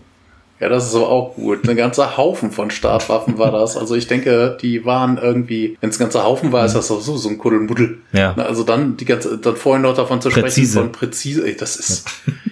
Ach, ja, also manchmal. Ein präzises Kuddelmuddel. Ja, genau. Naja, wir wechseln zu Sarah O'Neills Home. Und das Alien kommt die Treppe herunter und Sarah ruft ihn, also sie ruft nach O'Neill, als er den, äh, also am Wohnraum vorbeiläuft und er schaut dann durch die Tür schaut sie dann an und sie sagt ihm dann, ja, wir haben nicht mehr über Charlie gesprochen, seitdem er gestorben ist. Äh, wieso jetzt? Was, was machst du hier? Und äh, der Fremde antwortet dann, weißt du noch, wie viel Spaß Charlie hatte, als wir dieses Spiel gespielt haben? Und äh, sie dann mit, du meinst Baseball. Ja, sagt das Alien, er liebte dieses Spiel. Und Sarah ergänzt dann, dass äh, Charlie es wohl geliebt hat, mit ihm zu spielen. Und ähm, ja, Alien starrt Sarah an, aber will sich dann auch wieder schon aus dem Staub machen. Und äh, Sarah spricht ja an Jack und ähm, das Alien sagt dann, ich muss zurück zum Stargate. Und Sarah dann, nee, hey, zu was? Ja, das Alien erklärt das dann, ja, das wäre so ein großes, raundes Metallobjekt, äh, aus ein Ring aus Energie und Sarah ist darüber nicht so begeistert und äh, ja, du hast schon immer einen Weg dazu gefunden, irgendeinen Blödsinn zu erzählen, damit du nicht mit mir reden musst. Und das Alien setzt sich dann doch, schaut die Ex-Frau an und sagt dann, was ist denn, was ist denn los? Was ist verkehrt? Und Sarah sagt dann, dass sie geweint hätte, dass das, das wäre, was falsch ist und was mit ihm denn sei oben, äh, sie hätte ihn noch nie so gesehen und ähm, sie sagte auch von wegen, sie dachte für eine Sekunde, dass er anfangen würde zu heulen und ja, wo wäre denn die ganze O'Neillsche militärische Tapferkeit? Und das Alien sagt dann, ich äh, glaube nicht, dass ich das habe. Ähm, Sarah lacht dann aber auch das erste Mal. Das Alien lacht zurück. Er schaut sich noch ein bisschen um, also er dreht sich und schaut sich suchend um und Sarah fragt ihn, was denn los sei. Und das Alien sagt dann, ich äh, rauch. Und Sarah dann, oh mein Gott. Äh, Mike hätte ihr wohl eine Kasserole im Ofen gelassen und sie hat wohl vergessen, läuft dann los in die Küche und Jack folgt, also der fremde Jack ja. folgt ihr dann. Und es gibt schon wieder einen Szenenwechsel. Ja, zurück ins Stargate Center in das Labor. Carter meint, ja, diese Energiesignaturen sehen eben aus wie eine Art Gas-Plasma-Laser. Ja, das ja. macht ja auch keinen Sinn. Es ging nur um Stabwaffen, also. Mhm. Also ganz viel durcheinander hier in dieser Folge mit den Bezeichnungen. Sie meint dann jedenfalls, ja, wow, das würde ich gern in das Spektrometer in Stanford einbringen und Tiag dann, was ist ein Stanford? Ja, der Running Gag. Ja die Sehr gut. ganze Zeit, was ist dies und jenes. Diesmal, what does it stand for? Ja, Carter grinst und blickt zurück zu Tialk. Ja, auf der anderen Seite des Raumes blickt nun Daniel ja auf dieses größere Kristallfragment und meint ja, hey, hast du das Ding da drin gesehen? Ich dachte nicht, dass das schon vorher so da war. Im Inneren des Kristalls bewegt sich nun etwas, dann schnell pulsiert der Kristall, wächst so nach außen und bildet ja wie eine neue Form, ein Gesicht, das für eine Sekunde so dem von Daniel etwas ähnelt. Das geht dann aber ganz schnell wieder in diesen Ursprungszustand zurück.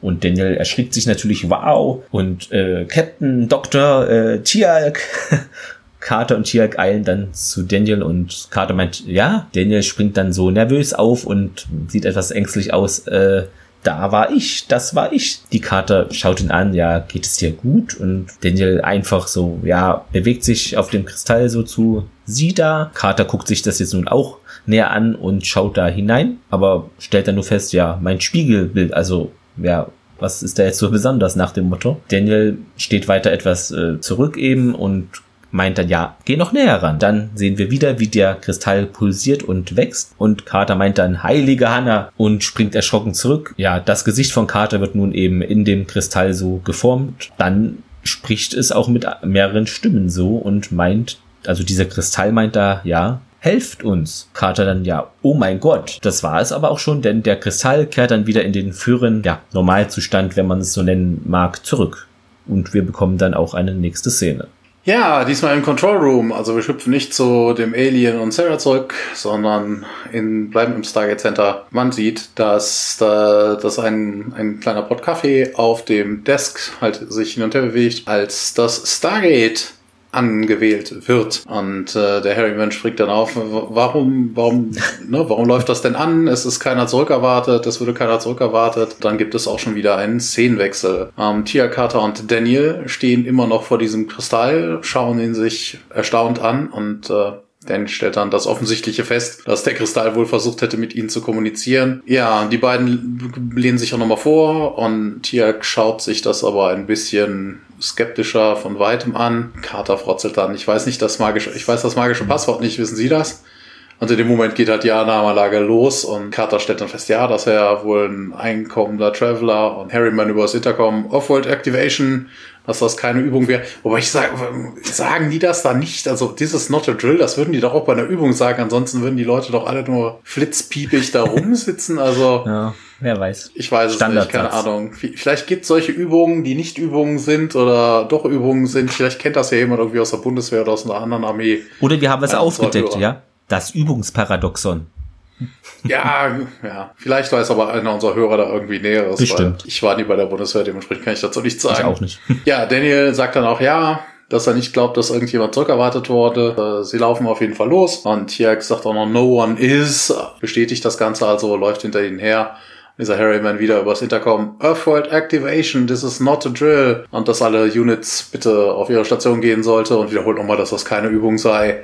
Die Truppen marschieren dann an, klauben ihre Waffen auf und kommen dann im Gate Room an nehmen ihre Positionen ein und das Stargate dreht dann weiter. Wir sind jetzt nämlich angekommen, wie gesagt, im Kontrollraum. General Hammond rennt dann aus seinem Büro hinaus, die Treppe hinunter ist da nun auch. Gerade als Daniel Tiag und Carter aus dem Korridor, äh, Korridor auch herbeilaufen. Ja, das Wurmloch wird da aktiviert und Carter meint ja, wo ist die Iris? Und, genau, ja. und an der Stelle haben wir es nämlich auch schon wieder, ne? Also, wo ist die Iris, ne? Also, Äh, wobei, gestimmt. Ne, Hammond sagt, someone used to remote. Also ja. jemand hat die. Und das, das stimmt ja überhaupt nicht. Warum, also Carter, dass sie reinkommt, sich wundert, dass sie Iris nicht da ist, ne, ist halt merkwürdig, weil sie müsste ja genau wissen, warum sie nicht da ist. Ne? Also von wegen, mhm. das, das Stargate wird angewählt und normalerweise geht dann ein Mitarbeiter hin und schließt die Iris. Ja. Das heißt, wenn keine davor ist, muss es ja dafür einen Grund geben. Also irgendwie, ja, okay, man könnte es halbwegs nachvollziehen, aber an für sich sollte man davon ausgehen, dass eine militärische Person wissen sollte, okay, wenn die Iris offen bleibt und sie niemand zugemacht hat, gibt es wohl einen guten Grund dafür. Hammond meint dann, ja, jemand hat eine Fernbedienung benutzt und Daniel, wer? Wir sind doch alle hier. Und ja. das hast du auch schon gesagt, das ist nämlich schon, kann man als Fehler sehen, denn es ist jetzt noch so in der früheren Stargate SG1 Zeit, dass dann eben du sendest den Code durch das Stargate und dann drückt da einer auf den Knopf und die Iris wird praktisch geöffnet. Später ist es so, du schickst den Code durch und dann läuft es. Da muss nicht einer mehr händisch da manuell das drücken, sondern. Ja, aber das ist, ja. also ich glaube auch, dass die das später noch gemacht haben, weil alles andere macht überhaupt keinen Sinn. Wenn man nämlich nur den Code wüsste, das heißt, es könnte auch jemand gefangen genommen werden und äh, ne, einfach gefoltert werden, der würde den Code rausrücken und zack hast du die Go Ultra drin stehen. Ja, also so kann es ja eigentlich nicht sein. Also wenn die jetzt wie in der einer der letzten Folgen hatte, ne, von wegen mit, mit der Rückverwandlung, also die ja, Seuche, Ne, wenn du überlegst, so von wegen, dann kehrt dann einer zurück oder es könnte ein Teil zurückkehren und der Rest ist noch da. Man weiß ja keine Ahnung was, die werden in Gefangenschaft äh, gehalten oder was auch immer. Dann wird man sich, glaube ich, dreimal überlegen, wenn da jemand dann ankommt, den Code eingibt und dann, hm. Ich glaube, später war es sogar so, aber naja, wer weiß. ja. Auf jeden Fall ist es immer interessant. Äh, Daniel hat ja in dem Moment gefragt, ja, wer denn? Mhm. Wir sind doch alle hier, aber diese Codes, diese Codegeber sind ja eigentlich personalisiert. Genau, jeder die hat wissen seinen doch, Genau, die wissen, wer da kommt. Also eigentlich schon. Also das Personal ist nicht so ganz auf der Höhe in dieser Folge. Hammond meint dann, ja, nun wer auch immer es ist, er hat unsere Codes. Also sogar die Mehrzahl, also okay. Und meint, Achtung Leute, ja, im Torraum sind nun Soldaten angekommen, die eben auf das Wurmloch mit ihren Waffen zielen. Ja, die Spannung steigt im Torraum nun und plötzlich äh, geht einfach, also beziehungsweise fliegt O'Neill quasi durch die Mitte des Tores so und ja, fängt sich selbst dann etwas und rennt ein paar Schritte die Stufen hinab, ja, winkt mit den Armen so, schreit auch etwas wütend, hey, warum geht ihr ohne mich? Und ja, alle starren den an, äh, fassungsloses Schweigen. Ja, O'Neill schaut sich um und betrachtet eben diese ganzen Soldaten, die da mit Gewehren auf ihn zielen. Nimmt seine Sonnenbrille ab, geht dann die Rampe hinunter und gestikuliert noch. Ja, und meint dann, was ist denn hier überhaupt los? Hammond dann über das Mikrofon, ja, wer sind Sie? O'Neill bleibt nun stehen und starrt ihn an. Was meinst du, wer ich bin? Und ja, schaut sich nochmal um und ja, was zum Teufel ist denn hier überhaupt los? Und Hammond dann stimmt da in diese Sache mit ein? Ja, gute Frage. Nehmen Sie ihn in Gewahrsam. Ja, zwei Airmen da neben den überraschenden O'Neill jetzt bei den Armen und führen ihn ab und wir bekommen einen Szenenwechsel. Das ist nur eine kleine Szene. Also wir sind jetzt nämlich in dem Besprechungsraum wieder. Da ist ein ja, Computermonitor, der O'Neill zeigt, wie er in ja wohl dieser einen Zelle da sitzt und auf und ab geht. Er blickt auch dann immer mal in die Kamera und meinte, ja, komm schon, holt mich hier raus. Hammond und Carter, Tiak, Daniel, ja, und ein Airman stehen da ausdruckslos da und schauen sich die Sache mal an. Und O'Neill meint dann weiter, ja, ich sage Ihnen was, lassen Sie es mich nett ausdrücken und schnappt sich dann so einen Stuhl, stellt sich darauf und steckt dann sein Gesicht so in die Mitte der Kamera und schreit dann, holen Sie mich verdammt doch mal hier raus. Tialk sehr emotional, hebt eine Augenbraue und Carter grinst dann natürlich auch und Hammond meint dann auch, ja, wenn das nicht O'Neill ist, möchte ich wissen, wer zum Teufel, wen wir da hier vor uns haben. Und dann meint dieser eine Airman, ja, wir sind bereits auf der Suche nach ihm, Sir. Das ist aber auch merkwürdig. Ja, das ist vor allen Dingen, weil es im Englischen heißt, we're searching the facility now, Sir. Und dann ja. weiß auch nicht, wonach. Weil, wonach sollten sie suchen? Weil sie wissen, sie glauben ja eigentlich, dass das ja, in der Zelle ja. nicht Jack ist. Genau. Und äh, nach wem sollten sie suchen? Also selbst wenn sie nach Jack, nach dem richtigen Jack suchen würden, dann wüsste man auch, wie gesagt, das ist ein Hochsicherheitsbereich, dann wüsste man auch, dass Jack nicht mehr da ist. Und vor allem, der hat sich wer, ausgetragen, ja, der ist wer rausgegangen. gab diese Anweisung, dass da gesucht wird? Hä? Ja, das, das könnte ja alles sein. Wir haben ja jetzt nicht wirklich ja. minutenweise alles mitgekriegt. Ne? Wer weiß, was in der Zwischenzeit, wo dieser Jack, der jetzt durchs Gate gekommen ist, äh, passiert ist. Ja. Aber dass man diesen anderen, den, den anderen Jack, der zuerst durch die, durchs Gate gekommen ist, also das Alien, mhm. irgendwie sucht, das muss man wissen. Also der hat sich da oben ausgetragen. Auch Tialk hat ihn gesehen, wie er die Base verlassen hat. Auch Carter ist davon ausgegangen, dass er jetzt irgendwie nach Hause zur Familie geht. Also wie man ohne eine Spur aus einer Military Base entkommen könnte, dass man die ganze Basis auf den Kopf stellt, wo man weiß, dass der Typ rausgegangen ist. Ich weiß es nicht. Ja, wobei in späteren Folgen ihr werdet es auch wissen, es gibt ja so bestimmte Abzweigungen, wo du dann hochgehst und dann stehst du mitten am Wald und wie aus so einem Gullideckel-Ding gehst du dann so eher unentdeckt raus, jedenfalls für eine Weile unentdeckt. Ja, man sieht dann, dass ja. da eine offene Luke ist, aber hm. ja, okay, das sind die, das sind die Fluchttunnel oder sowas. Wobei das auch auffallen würde nach gewisser Zeit, muss man sagen. Aber wie gesagt, der wird ganz normal die, die, die Haupt, das ja, Haupttor ich auch. haben und das, da muss er sich ausgetragen haben, ja. auf jeden Fall. Und was du auch schon gesagt hast, ich meine, Carter und Dindel, das sind schon zwei, die hätten da eigentlich eine Idee oder Spur, weil der sich eben diese Fotos angeschaut hat. Ich meine, mit Adresse und was weiß ich, also da kann man schon eins und eins eigentlich zusammenzählen, aber naja, die verwechseln ja dauernd auch die Kristalle mit anderen Sachen.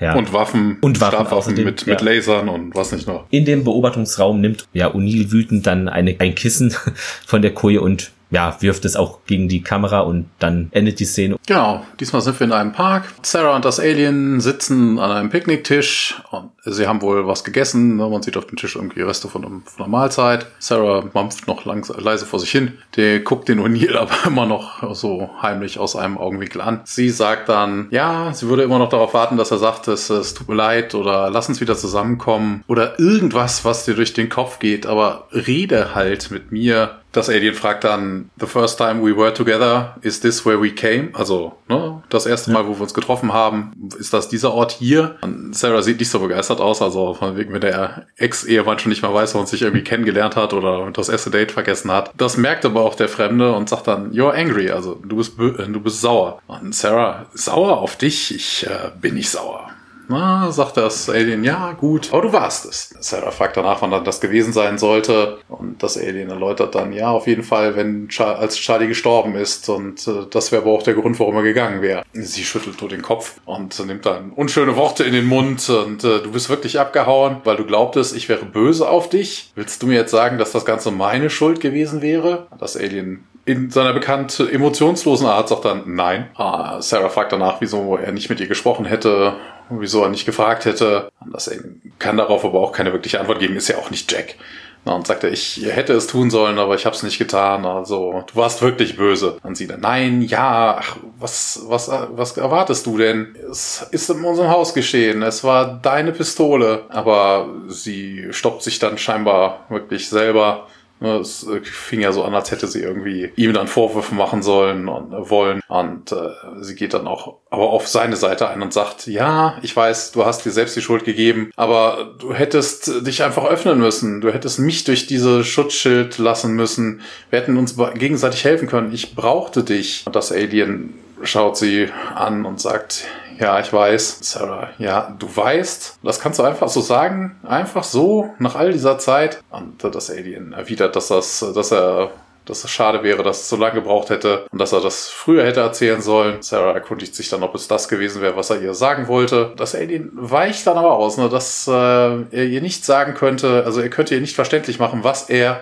hier tun wollte, dass sie es nicht verstehen würde. Und Sarah sagt dann, ja, versuch's doch. Das Alien sagt dann etwas, was sie tierisch auf die Palme bringt. Ich äh, sag nämlich, ich glaubte, ich könnte Charlie zurück durch das Sternentor bringen und äh, Sarah gefällt das überhaupt nicht, weil ihr Sohn ist ja tot. Halt die Klappe, Charlie ist, äh, ist gegangen, Jack ja, we should be talking about us and what what has happened and not, also ne, was mit den beiden passiert und nicht. In dem Moment äh, passiert aber was so Unerwartetes und zwar läuft über den Körper von diesem Alien in Form von Jack läuft so ein blaues Elmsfeuer, so Elektrizität. Das knistert und krackelt und äh, diese blauen Leuchteffekte laufen über seinen Körper. Und er zuckt zusammen und Sarah, ja, Jack, mein Gott. Und das Alien fällt dann einfach mal um. Ne? Immer noch blaue Energie, die über ihn läuft. Und ja, Sarah schaut entsetzt zu Ne, das Alien liegt da unten in Schmerzen. Aber diese Entladungen lassen nach einer Zeit nebenab. Äh, Sarah kommt dann auch näher und äh, Sarah fragt dann Jack, Jack, was war das? Was mit dir passiert? Wir müssen dich in ein Krankenhaus bringen. Und ja, Sarah nimmt dann Jack hoch, also sie hilft ihm aufzustehen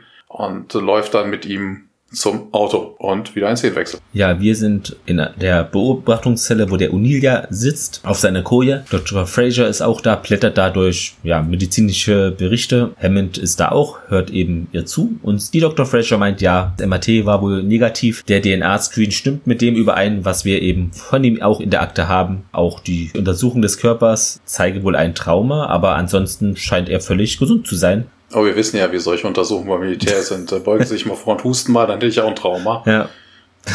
Hammond meint aber, na, das ist mir nicht genug. Und Fraser dann, ja, nun, die Beweise sagen, ja, es ist Colonel Jack O'Neill. Der bedankt sich, ja, danke, Doc. Hammond meint dann, ja, wie erklären Sie sich dann hier diesen Doppelgänger? Und O'Neill, ja, hä, wen? Blickt dann erst zu Hammond drüber und dann zu Fraser, so, hä, was ist hier los? Dann haben die Frage ist doch eher, warum sie das Ganze, hm? warum sie das Ganze bei dem in der Zelle besprechen. Also von wegen, ja. das ist auch irgendwie merkwürdig. Ne? Man hätte erwarten können, dass Frau Doktor ankommt und den da oben im SGC dann, also im, im Besprechungsraum dann eine Bericht erstattet, dass man dann runtergeht und dann sagt dann, hier, Jack, äh, komm mal raus. Ja. Vielleicht war man sich noch nicht so ganz sicher. Ja, ja, aber warum es dem dann unten erzählen, das macht irgendwie wenig, wenig Sinn. Wir gehen wieder in das Labor. Hammond, O'Neill, Tjelk und Carter sind dann nun um den Computermonitor herum und Daniel steht dann in der Nähe der Tür. Auf dem Bildschirm sehen wir ja eine Wiedergabe der Aufnahme, wo eben SG1 zurückkehrt ins Stargate Center, wo eben auch der außerirdische oder andere O'Neill mit einem L vorbeiläuft. O'Neill meint ja, okay, das ist aber eigentlich nicht möglich. Ich bin nicht mit euch zusammen hier zurückgekommen. Ist auch witzig, denn man sieht von dieser Aufnahme jedenfalls gar nicht, ist es O'Neill, also man könnte erkennen, es ist ein Mann, aber es ist halt von oben gefilmt und pixelig und vielleicht 120 mal 120 Pixel. Ja, okay, wer soll es denn sonst sein? SG1 kommt zurück, ja. es sind vier Leute, ne? Wer soll der vierte Mensch denn sein? Wenn man ganz klar weiß, die anderen drei sind Tia, Sam und Daniel. Oh, wir haben einfach mal wen anders mitgebracht. Ja, wir haben da einen gefunden, also. genau. Wir haben ihn eingetauscht gegen unseren Jack. Ja, gegen eine andere Version. Ja. Derweilen, ja, die Karte ist an der Fernbedienung, zoomt dann, ja, das Bild nochmal heran. Tialk und Hemd beobachten dann O'Neill, wie er sich dann stirnrunzelnd äh, eben das Bild betrachtet und meint dann ja, was zum Teufel ist das für ein Ding? Und Carter dann darauf, ja, die EM-Energie ist in einem der intakten Kristalle da, den wir von P3X562 zurückgebracht haben. Also hier erfahren wir erstmal diese Planetenbezeichnung und das könnte eben der Schlüssel dazu sein und Hammond meint, ja, erklären Sie das bitte und sie fährt weiter fort. Die elektromagnetische Energie im Kristall hat wohl die Fähigkeit, äh, Dinge nachzuahmen. Zum Beispiel bei Daniel war es ja der Fall und es hat uns elektronisch geklont, zumindest einen Teil von uns. Es kon konnte auch so unsere Gedanken und unsere Sprache lesen, ahmte sie auch teilweise nach. Ja, nun was ist, wenn eben der andere O'Neill auch so eine Art Energie ist, äh, wie dieses Ding hier und das eben Daniel da in dem Kristall gefunden hat, nur eben größer, mächtiger und weiterentwickelter. Vielleicht ist es ja sogar so stark, eine ganze Person eins zu eins zu kopieren und nicht nur diese Gesichter. Weil das in dem Fall, in dem Fall haben wir ja eine Diskrepanz ja. zu dem, was sie sagen. Sie sagt nur, sie haben uns elektronisch geklont oder sowas. Das heißt, man geht ja eigentlich, also A, ist es nicht elektronisch, ist das falsche Wort, und man geht dann irgendwie in der Form aus, dass das, dass die Energie selber die Leute nach nachformt. Das ist ja aber nicht so. Also wegen in dem Fall war es ja wirklich so, dass der Kristall sich verändert hat. Natürlich aufgrund der Energie oder mit Hilfe der Energie. Na, aber wegen verändert hat sich eigentlich der Kristall. Der Kristall hat sich geändert, aber auch nicht so seine Größe oder so, sondern eben nur das Gesicht gezeigt. Ja, das ja man, man kommt auch hier, man kommt auf keine Lösung. Also wir sehen auch in einer der vorigen Szenen, ne? also nee, wir sehen das später, glaube ich, noch, also dass so ein bisschen Energie aus dem Kristall auf dem Planeten herausfließt. Aber was das jetzt ist, ist dann das Alien Kristall oder ist es wirklich nur Energie? Das wird in der ganzen Folge nicht erklärt, also dementsprechend können wir es auch jetzt sagen. Der Hammond meint dann auch, mit was haben wir das jetzt hier zu tun und ist es das denn jetzt? Und die Carter meint, ja, vielleicht.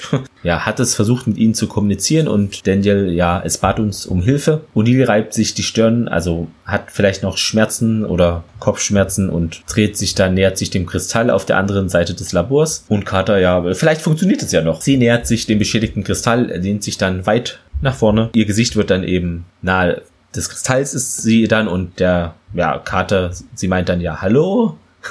Der Kristall bewegt sich dann und wieder sieht man ja eine Kopie von ihrem Gesicht in dem Kristall und der erwidert und meint Hallo. Diese Stimme ist eben dann auch die von Carter, hat sie also mitkopiert, klingt ein etwas anders, aber man erkennt es. Überrascht ist eben der Hammond und O'Neill auch, weil sie kennen das natürlich nicht, haben das nicht zuvor gesehen. Carter freut sich und meint, was bist du? Und der Kristall dann ja, Energie, Strahlung, so würdet ihr mich beschreiben. Weiterhin ja, du hast hier um Hilfe gebeten. Der Kristall führt aus, ja, wenn ich hier bleibe, wird sich meine Energie auflösen ich muss zurückkehren. Daniel dann, ja, warum hast du nicht vorher mit uns gesprochen? Und der Kristall meint, er habe Angst gehabt. O'Neill dann, ja, vor was denn? Weiter geht das Gespräch. Der Kristall meint, ja, die Goa'uld kamen wohl vor langer Zeit auf unseren Planeten und haben damals, hatten wir keine Angst und versuchten sie auch zu begrüßen. Einer von ihnen wurde, berührte wohl einen Kristall und wurde dann von dieser Energie zerstört. Also das, was Udil passiert ist, bloß eben natürlich mit tragischerem Ausgang. Udil meint dann, ja, mich hätte es auch hier aus den Stiefeln gehauen und auch fast umgebracht. Carter und Hammond drehen sich dann um. Daniel dann,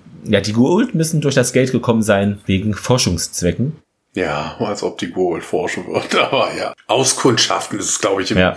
in Bezug auf die Goa'uld ist eher das richtige Wort. Ja, auch so ein Forschungs-Goa'uld mit so einem Laptop. ja, Carter meint dann, ah, deshalb diese Angst, jetzt macht es so für sie jedenfalls Sinn. Wir sehen das genauso wie sie, meint sie. Dendel dann ja, einer der Gould wurde getötet und der Kristall erwidert ja, sie haben dann alle Kristalle genommen an einen Ort und dann war alles aus. Ja, hier sagen sie das nochmal, weil vorhin die deutsche ja. Übersetzung sagte äh, zu, sagte Energie, aber im Englischen steht da Unity. Okay. Also eine Einheit, ja. also eine Gemeinschaft, äh, so irgendwie ein Zusammengehörigkeitsgefühl, also mehr so ein, so ein Kollektivbewusstsein. Borg, Kristalle. Deshalb, jetzt wiederholt er das, ne? Sie holten die Unity, also die Gemeinschaft äh, zusammen. Also ja. irgendwie, das scheint irgendwie so ein Gemeinwesen irgendwie zu sein. Carter meint dann, ja, wir haben auch bestätigt, dass das eben diese Gur-Ult-Energiewaffen waren. Daniel dann, ja, also diese Grube war wohl jetzt doch kein feierlicher Ort, sondern eine Art Massengrab. Ja, der Kristall dann kann jetzt meine Form hier nicht weiter so aufrechterhalten und Carters Sicht wird dann absorbiert, äh, resorbiert. Der Kristall wird eben wieder zu einem normalen Kristall ohne Gesicht. O'Neill dann, ja, was war das denn? Irgendwelche Ideen, Theorien, irgendwas? Daniel dann, ja, wenn du dachtest hier, die gesamte Rasse der Gu'uld würde dann als Strafe hier die Verletzung eine, von eines von ihnen sozusagen dann, was sie dann machen würden, dann ist es wohl klar, dass eben diese Kristalle oder der Kristall so, ja, Angst hat das sowas wieder passiert. Alle starren Daniel an, O'Neill starrt den Kristall an und er wirkt etwas besorgt und nachdenklich. Und dann kommen wir zur nächsten Szene. Ja, wir sind wieder im Briefingraum. Das ganze SG1-Team sitzt äh, um den Tisch herum. Hammond kommt heran und setzt sich auch hin. Und ein weiterer Airman kommt rein und sagt dann, Sir, O'Neill. Er schaut auf den O'Neill, the other guy. Der andere Typ ist nirgendwo im, im Mountain, also im Berg, wo ich mir dann immer noch denke, hey, was suchen die? Ne? Also, äh, er ist rausgegangen. Also er wird sich nicht rausgeschlichen haben. Witzigerweise Aber ähm, ja. Airman ist in mir, muss ich jetzt mal kurz erwähnen, bei mir steht immer Flughafen. Das ist witzig zu lesen. Ja. Warum wird denn Airman als Flughafen? Ich habe keine Ahnung. Steht Flughafen, Sir. Auch gut. Ja, Hammond entlässt den Mann auf jeden Fall. Der dreht sich um und geht. Carter bekommt, Carter kommt ihm entgegen, als äh, der Mann so rausgeht. Carter sagt dann, ja, wir haben ein Problem. Ich habe ein paar Tests an den Kristallen gemacht. Was auch immer für eine Energie da drin sei, sie beginnt zu verblassen. Ionizing Particle Radiation wäre das Ganze wohl. Der Neil sagt dann, oh, nukleare Strahlung und Carter, ja, nee, ah, es wäre nicht gefährlich. Aber O'Neill, also der andere O'Neill, wenn der so zusammenbrechen würde, wie die Energie in den anderen Kristallen, die sie da unten hätten, und da dieser mehr, mehr, also kraftvoller wäre, dann, oh, dann könnte es schon eine tödliche Strahlung dabei herumkommen. Hammond sagt, wenn das wahr ist, haben wir ein schweres Problem. Hoffen wir, dass es dem nicht so ist. Und Carter dann, ja, noch was anderes. Ich habe mir überlegt, wo er denn hin ist. So, es war, also sie sagt das mhm. zu O'Neill scheinbar, es war an ihrem Spind und schaute durch ihren persönlichen Stuff. Äh, Bilder von ihrer Familie und in dem Moment so, O'Neill hält es gar nicht mal auf, den, auf dem Stuhl. Er springt hoch, rast zum Telefon, alle schauen ihm zu und er wählt. Ja, es tut es wohl und O'Neill so mehr zu sich selbst. Come on, Sarah, come on. Also scheint wohl Sarah anzurufen, aber da geht nur die, der Anrufbeantworter dran. Ja, O'Neill sagt dann, ich muss da hin und er läuft auch schon direkt los. Carter und Daniel folgen ihm. Die Szene ist an dieser Stelle auch schon wieder zu Ende. Wir sehen dann den Korridor wieder. Ich glaube, das ist immer derselbe. Bestimmt, ich glaube, den haben ja. die, das ist so ähnlich wie bei äh, Star Trek, wenn du hier diese Hallways hast, ja. das ist ja immer derselbe Gang. Mal aus der einen, mal aus der anderen Richtung genau. oder so. Also ich glaube, die hatten ein, zwei Korridore und das war's dann auch. Ja, Carter, Daniel und Tiag folgen O'Neill durch die Korridore und mittlerweile haben sie wieder ihre Camouflage-Sachen an. Carter sagt dann, die, dass das Labor Tests machen würde. Aber sie hätte die Vermutung, dass das er dass, der, dass das Magnetfeld der Erde dieses Problem verursachen würde, dass äh, dieses viel stärker sei als das auf Pedra X 562 und äh, dass diese Unterschiede dieses Ganze dann zerreißen würden. Und Danny fragt dann, ja, ob sie es stoppen könnten. Carter fand, ja, ist sich nicht ganz sicher. Hammond kommt dazu und hätte wohl mit der lokalen Poli Polizei gesprochen. Ähm, es wäre niemand bei Sarah zu Hause, aber in einem der Hospitäler würde ein Jack O'Neill in innerhalb der letzten Stunde eingeliefert worden sein. Hammond sieht in dem Moment dann aber auch Tiag Stabwaffe, sagt dann, ja, nee, Tiag, das musst du hier lassen. Tiag dann aber in seiner bekannt nicht lustigen, aber dennoch lustigen Art, uh, I've seen your world, I will need it. also, ja. ich habe eure Welt gesehen, ich werde das brauchen, aber Hammond verneint diesem Anliegen, nimmt den Stab dann ab und kippt den und Airman dahinter. Ja, sie alle werden in der Öffentlichkeit agieren. Sie müssen natürlich das äh, Stargate und das SGC geheim halten. Gibt dann in dem Moment dann auch Tiag ein Baseball-Cappy, damit man sein, sein Gold Imprint auf der Stirn nicht sehen könnte. Und auf dem Baseball-Cap steht dann Chicago und äh, Tiag sieht das auch und sagt dann wieder so eine typische Tiag-Szene. Ja. Chicago, die windige Stadt, uh, Home of the Blackhawks, the Bulls at the White Sox. Und dann und hier noch, oh, du hast die Cups vergessen. Ja, in dem Moment kommt der Aufzug, SG1 tritt herein. Hammond wünscht den Ganzen noch viel Glück und dann kommst du schon zu den Wechsel. Wir sind nämlich jetzt, ja, in diesem besagten Hospital, in dem Krankenhaus. Dieser andere O'Neill, ich sag mal mit einem L, befindet sich dann, ja, in so einer Ecke in einem großen Mehrbett, äh, eine Notfallstation wohl, ruht da sich wohl aus. Seine Fäuste sind aber auf der Brust so geballt und Sarah steht neben seinem Bett und der Monitor piepst und plötzlich, äh, ja, öffnet er seine Augen, meint dann, Charlie. Sarah dreht sich dann schnell zu ihm um. Der Außerirdische ja, dreht sich auf die Seite, schaut sie auch an, sieht auch relativ blass aus und hat wohl Schmerzen. Der ja, andere O'Neill meint dann, ja, das ist der Ort, an den wir ihn gebracht haben. Sarah bejaht das. Ja, er setzt sich dann hin, der andere O'Neill. Und ja, jetzt sehen wir wieder, seine Augen sind so eher Richtung Vergangenheit. Er meint dann, ja, er ist hier gestorben und Sarah bejaht das wieder und meint, ja, was passiert denn mit dir? Ja, O'Neill mit einem L meint, ja, ich muss zum Sternentor. Tatsächlich sagt er das, obwohl eigentlich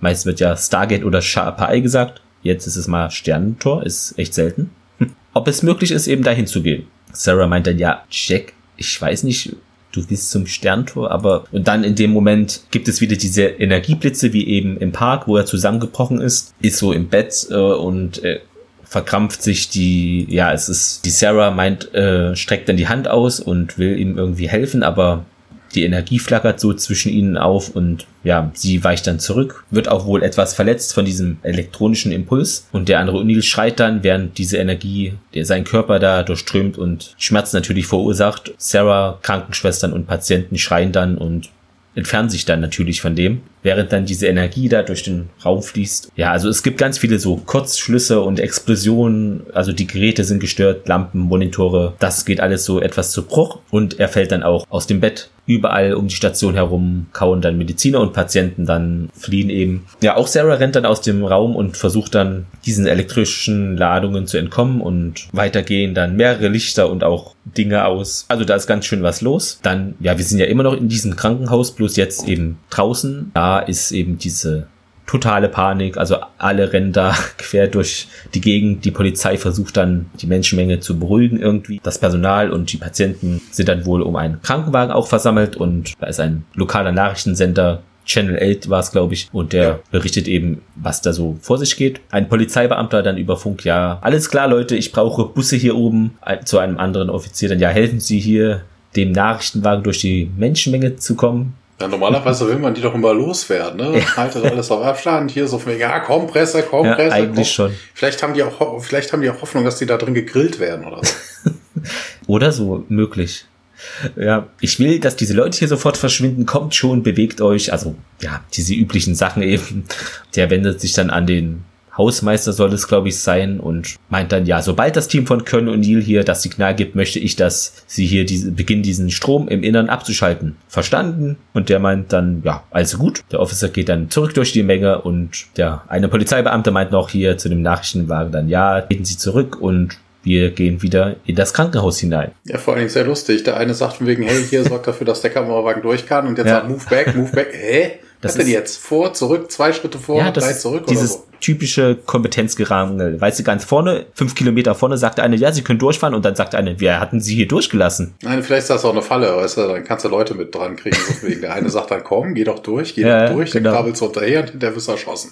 Oder so. Achso, ja. ja. Breaking and Entering. Ja, wir sind im Hospitalkorridor. Wir sehen eine Krankenschwester, die Sarahs Hände verarztet. Leute rennen hin und her durch den Korridor und Sarah bedankt sich. Die Lichter flackern immer noch, die Frauen schauen hoch. Sarah sagt, äh, go, I'm alright, go. Also die Krankenschwester soll gehen. Ja, ihr, ihr ging es gut. Die Krankenschwester bestätigt, dass sie, kurz, dass sie fast fertig wäre. Sarah hört in dem Moment eine bekannte Stimme und schaut hoch. Man sieht in einiger Entfernung den Korridor runter den richtigen O'Neill, der sagt, alright, keep moving, folks, everybody out. Also man schmeißt hier wirklich, man räumt das Krankenhaus, äh, man müsste alle Leute hier rauskriegen, los, los, los. Sarah ganz verwundert und sagt dann, Jack! O'Neill kommt näher, hält sie an den Schultern, schaut ihr tief in die Augen und sagt, Sarah, bist du, bist du in Ordnung? Sie schaut ihn immer noch völlig entgeistert an. Dann umarmen sie sich und Jack sagt, äh, ich bin's, ich bin's, Baby. Und Sarah sagt, Jack. Sie halten sich ein paar Minuten, ein paar Momente länger in den Arm. Ähm, und jetzt zieht sich dann aber zurück, äh, küsst Sarah, nimmt ihre, ihr Gesicht in seine Hände und sagt, äh, und fragt dann, bist du in Ordnung? Und Sarah bejaht das. Und hier, ich möchte alles hören, alles hören, aber nicht jetzt. Bist du wirklich okay? Sarah betont, bejaht das nochmal und O'Neill sagt dann zu der Krankenschwester, in welchem Zimmer? Die Krankenschwester gibt dann an, das wäre Raum 3. O'Neill nickt. Und äh, ja, Daniel sagt dann Colonel. O'Neill dreht sich um und Daniel schmeißt ihm dann eine Hazmat-Hood hin, also hier so, so einen typischen äh, so ein Hoodie ne, mit, mit Schultern mhm. und Gasmaske dran, wobei das auch sowas geil ist. Ne? Also Gasmaske für Power Surges, also für elektrische Spannung und sowas. Ja. Okay, das Ding ist aus Plastik oder Gummi oder sowas, das wird schon isolieren, aber eine Gasmaske ist, äh, ja, vor allem nur an den Schultern. Natürlich, muss ja auch schnell anlegbar und ablegbar sein. Ja, man hört auf jeden Fall Geräusche aus dem aus einem Raum am Ende des Flures. Äh, man kommt näher, Tiag folgt, ähm, Carter nimmt Sarah an die Schulter und äh, eskortiert sie und die Krankenschwester in eine andere Richtung, also in die entgegengesetzte Richtung. Daniel starrt noch hinter O'Neill und Tiag her und äh, folgt dann Carter und sagt dann Carter zu Sarah, es ist in Ordnung, es ist in Ordnung. Ja, dann haben wir auch schon wieder einen Szenenwechsel. Wir sind nämlich jetzt ja etwas außerhalb von diesem berüchtigten Zimmer 3 und uh. die magische Zahl. Glückszahl, oder? Ja. Nee, ist das nicht die 42? Das sowieso.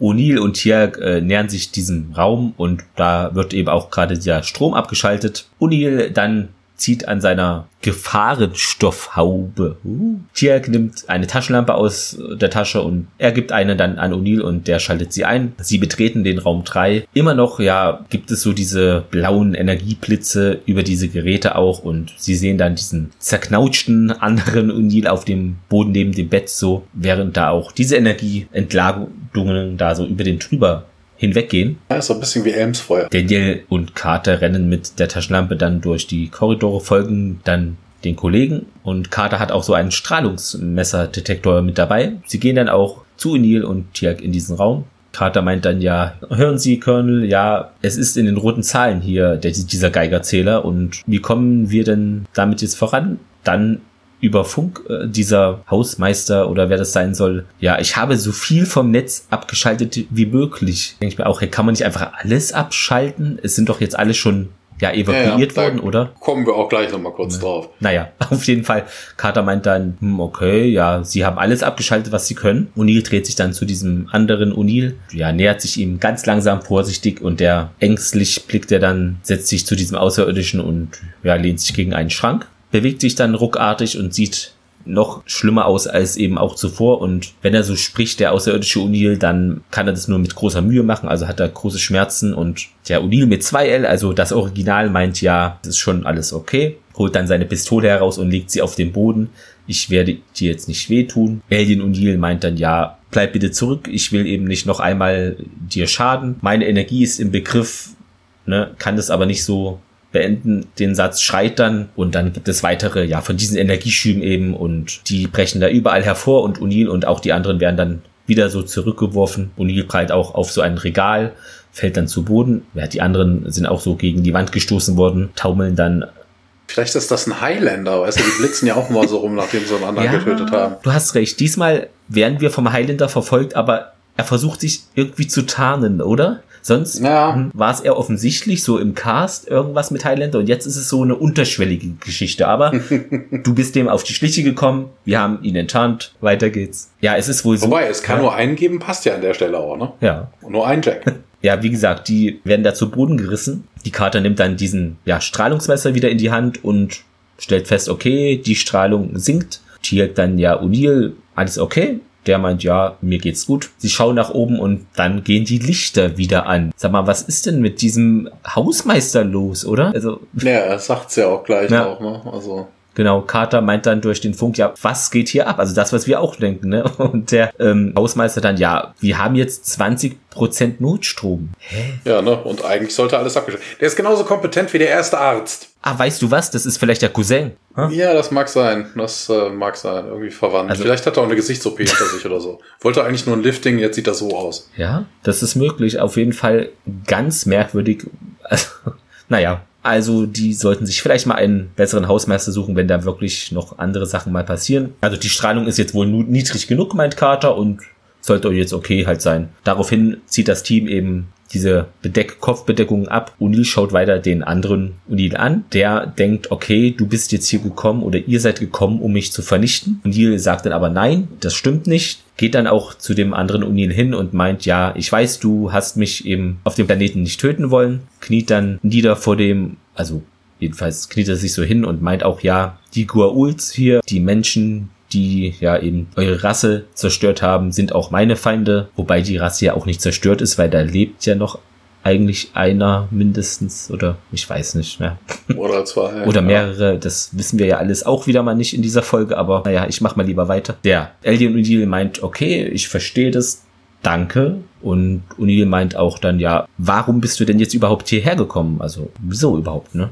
Das Ganze. Und währenddessen, ja, blitzt eben der Außerirdische dann weiter auf, beziehungsweise, nee, es gibt ein äh, Flashback. Genau, Flashback, wo eben O'Neill diesen Kristall berührt und durch die Luft halt praktisch geschleudert wurde, wo er eben dann diese Entscheidung traf, wohl da etwas zu tun. Und der Flashback ist auch noch, als man eben diesen Sarah und O'Neill zusammen waren und diesen Schuss hörten, wie eben Charlie dann sich mit dieser Waffe erschoss von O'Neill. Und der andere O'Neill meint auch, ja, diese Energie, die dich verletzte, da versuchte ich eigentlich, dich zu heilen. Aber ich habe eben deine Verletzung, ich habe das nicht verstanden. Also ich schaute in deine Seele und sah den Geist eines Kriegers. Ja, ich fürchtete irgendwie, du könntest meine Rasse zerstören. Weiterhin meinte er, ja, ich versuchte dich eben gesund zu machen, aber bevor ich diesen Fehler entdeckte, bevor die anderen zurückkehrten, um mich dann zu zerstören. Ich verstehe aber nun, dass dieser tiefe Schmerz äh, eben nicht das physische war, diese Verletzung, sondern dass ja die sozusagen seelisch war und der Schmerz käme wohl von Unis leeren Platz in dem Herzen, wo eben Charlie einst war. Und der Alien O'Neill dachte sich, wenn er eben diesen Charlie irgendwie wieder zurückbringen könnte, würde es dem richtigen O'Neill ja besser gehen. Er versteht aber dieses Konzept wohl nicht, was Tod bedeutet, also dass dann ein Mensch aus Fleisch und Blut auf einmal nicht mehr existiert, das verstand er nicht. Der physische Tod also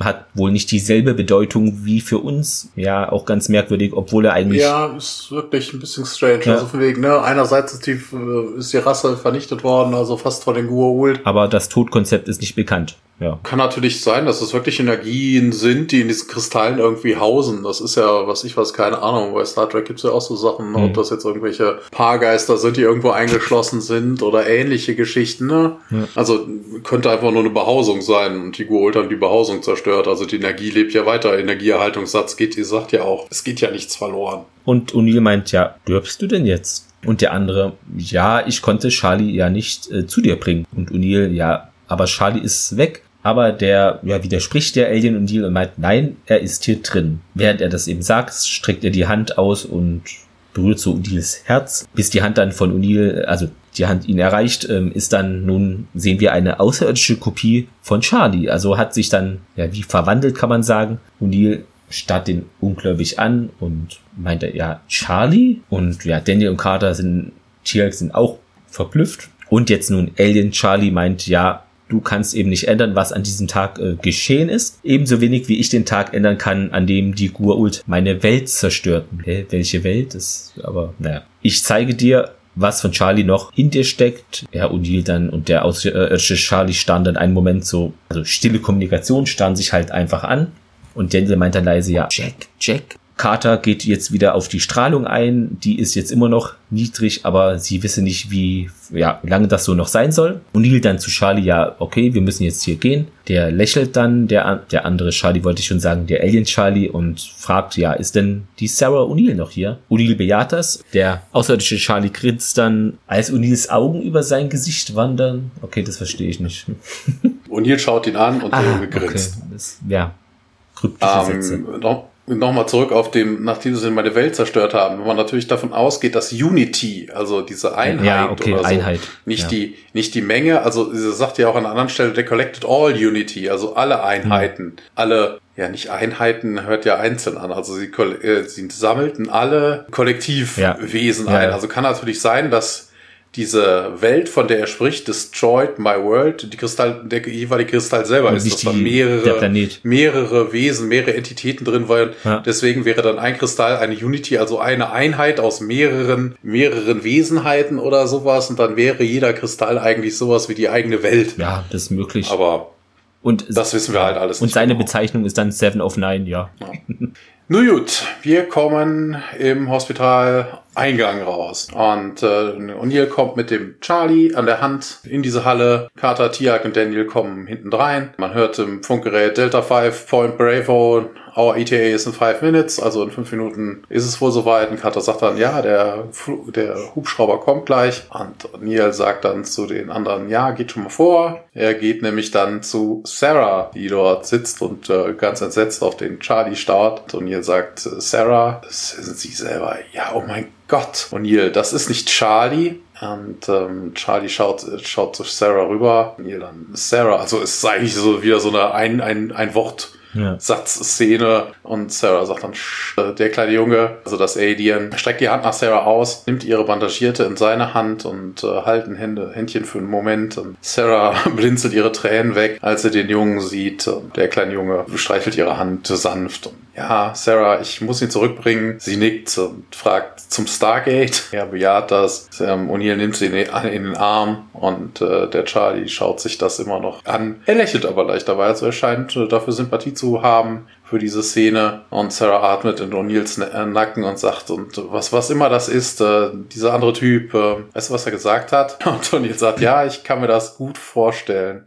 Sarah, ja, wir waren schon ein großartiges Team zusammen, waren wir nicht? O'Neill, ja, wir waren die größten. O'Neill küsst dann ihren Nacken, ja, Sarah blinzelt noch mal, sie ziehen sich voneinander mit, ja, eher so gezwungenerweise auseinander. Ähm, O'Neill streichelt noch ein bisschen ihr Gesicht und, ja, bricht dann aber auch den Augenkontakt, äh, nimmt dann das äh, Alien wieder an die Hand und sie marschieren durch die Tür. Sarah bleibt zurück und schaut den beiden hinterher. Sarah wispert dann aber auch, ähm, take care of yourself, also nimm, ne, pass auf dich auf, Jack. Nach dieser kurzen Szene kommt wieder ein Wechsel und man sieht dann den Gate Room. Ja, und äh, O'Neill steht oben auf der Rampe mit dem kleinen Charlie an der Hand und äh, der Rest vom Team steht da unten. Das äh, Wurmloch ist schon etabliert. O'Neill sagt, ja, keep the lights on, I'll be back. Also ich war letztes Mal einfach wieder irgendwie, ne, man nimmt an, er ist da oder sowas. Die beiden reichen sich die Hand und äh, der kleine Charlie legt seine Hand in O'Neills und beide laufen durch das äh, Wurmloch und äh, fade out und die Endcredits. Diese Folge haben wir jetzt erneut geschafft. Und täglich grüßt das Murmeltier zur Trivia. Nur noch mal kurz erwähnen, ja, ihr wisst es, wir wissen es,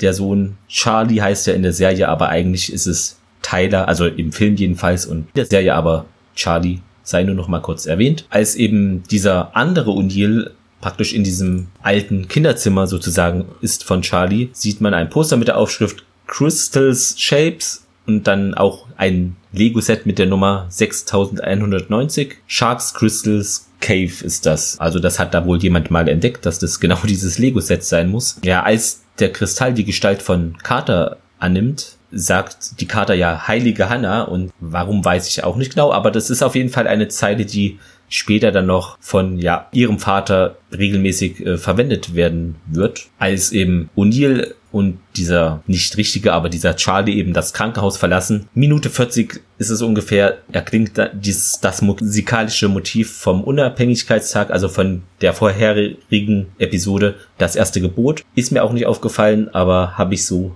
mir angelesen. Dann gibt es noch Hinweise auf diese Episode, die ihr ja eben gerade gehört oder vielleicht auch davor gesehen habt. Und zwar in SG1 Unnatural Selection hat O'Neill auch Flashbacks, wie er diesen Schuss hört, wo sein Sohn sich erschießt. Und in Stargate Atlantis in der Folge Doppelgänger greift eben Carter nochmal Ereignisse von dieser Folge auf. Und dann zu den Fehlern, ja, das hatten wir ja schon gesagt, hier mit diesem Code und mit dem Tor, mit der Iris, das war ein bisschen strange. Zitat der Woche, da hatte ich das rausgesucht, eben wie Tier sagt, ja, Chicago, die windige Stadt, Heimat der Blackhawks, der Bulls und der White Sox und O'Neill dann noch ergänzt, ja, du hast die Cups vergessen. Fand ich eine witzige Geschichte. Ja, bei mir ist es wieder, wie gehabt, ne, what is a, also dieser typische ja. TI-Spruch. What is a Stanford, genau. Genau, what is a Stanford. dann zum Fazit.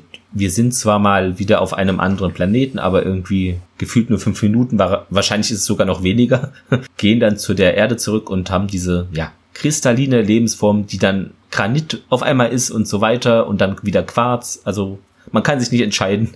Das ist hier immer unterschiedlich und wohl von den Gurult fast ausgelöscht wurde. Aber dann, was du auch schon äh, angemerkt hast und ich auch, ja, mit diesem Charlie dann das Konzept von Sterben verstehen die nicht und so. Ja, kann man drüber streiten. Ja, wenn man gefragt wird, are you dying right now? Ja. Ja, nein, vielleicht. Ja, diese eine Zeitlupenszene mit dem Undil und der Sarah, dann mit dieser Musik, das war schon stark an der Kitschkurve nach oben geleiert. Ich fand's irgendwie eher komisch, aber sollte natürlich nicht so wirken, aber hm, das ist ja immer subjektiv. Wir erfahren mehr über O'Neill und dessen ja, Ex-Frau, die Adresse sogar, obwohl die Frau völlig anders im Emmerich-Film aussieht. Aber das hast du ja in der letzten Aufnahme gesagt. Sie sieht schon sehr stark nach, ja, Samantha Carter aus, vom von der Frisur, ne? Kurze Haare, genau. Glaube ich, dieselbe Augenfarbe, ist auf jeden Fall dieselbe Haarfarbe, beide Kurzhaarschnitt, ne? Beuteschema, ja, erkannt. ja, also so richtig viel passiert eigentlich nicht. Wir sind halt auf der Erde und ja, ich fand die Story teilweise auch zugestellt. Okay, es, wahrscheinlich ist es so gewesen, irgendwer meinte, ja, wir brauchen für O'Neill mal eine Background-Folge und ja, so wirkt das Ganze auch, ne? Ja, der Schwefelplanet sah eigentlich ganz cool aus. Aber es war halt viele unlogische Sachen drin, das hast du auch gesagt, mit diesen Stabwaffen.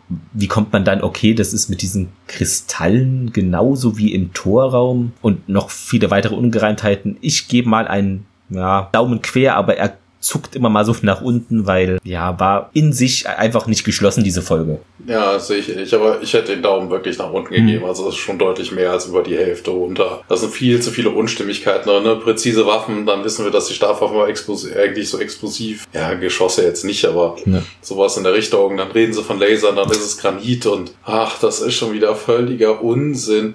Und auch dieses Hackmack äh, zwischen ne, mit dem Alien. Ja. Also, puh, was soll das? Und was ist es jetzt? Ist das jetzt Energie? Ist das jetzt äh, der Kristall?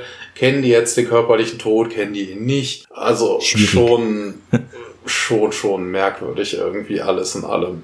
Ja. Also ich konnte der Folge wirklich überhaupt nichts abgewinnen mhm. und so. Das war, hätte man auch darauf verzichten können. Das ist ein bisschen so, so ein Filler. Es gibt das bei Dragon Ball Z, da haben sie das doch auch irgendwo mal alles zusammengekürzt und haben dann eine neue, ja, eine neue Serie rausgebracht, die dann auf dem Bruchteil der ganzen DVDs ist, weil diesen ganzen Quatsch, der dazwischen Einfach der weggelassen. Der überhaupt nichts. Einfach ja. weglassen. diese Szene hat so, diese Folge hat so überhaupt null. Also so gar keinen Impact auf die ganze Main Story. Ja, okay, das kann mal vorkommen, aber ja, es hat auch für die Folge selber irgendwie so null Bedeutung. Ja, schön. Vor allen Dingen hätte das jetzt irgendwie noch Impact auf die Zukunft. Also von wegen, dass dieser Außerirdische es dann doch geschafft hat, Jack den Schmerz zu nehmen, mhm. dass er vielleicht Sarah und Jack wieder zusammengebracht hätte über das. Aber das passiert ja auch nicht.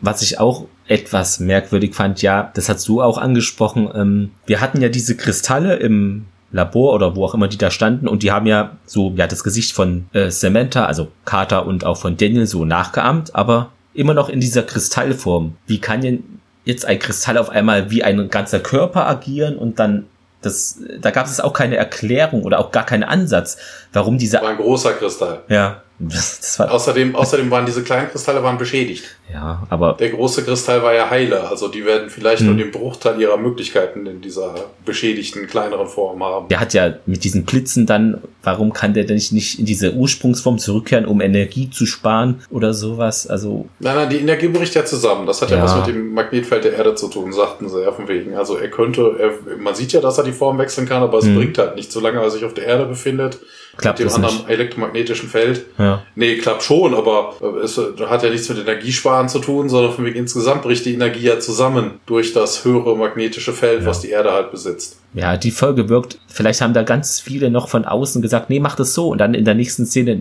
nee, komm, wir machen es anders. Das wirkt wirklich so, ja. Ja, okay, du siehst es ja auch schon am, an den Leuten, die mitgearbeitet ja. haben. Du hast jemand, der das Drehbuch geschrieben, dann hast du zwei Leute, die daran rumgedoktert haben, die Fernsehen, fürs Fernsehen ja. zu adaptieren. Ja, das ist so, als wenn du ein Buch halt als Hörspiel machst oder als, als Hör Hörspiel machst. Das sehe ich ja immer wieder, wenn jetzt irgendwie vor, von den drei Fragezeichen, wenn du sowas hast, nochmal mhm. liest das Buch und dann kommt dann in den Hörbüchern was ganz anderes dann vor, da wird so dermaßen zusammengeschnitten, da gibt es stellenweise ganz andere Zusammenhänge oder die Zusammenhänge fehlen dann komplett. Die, das ist dann so, ja. ja.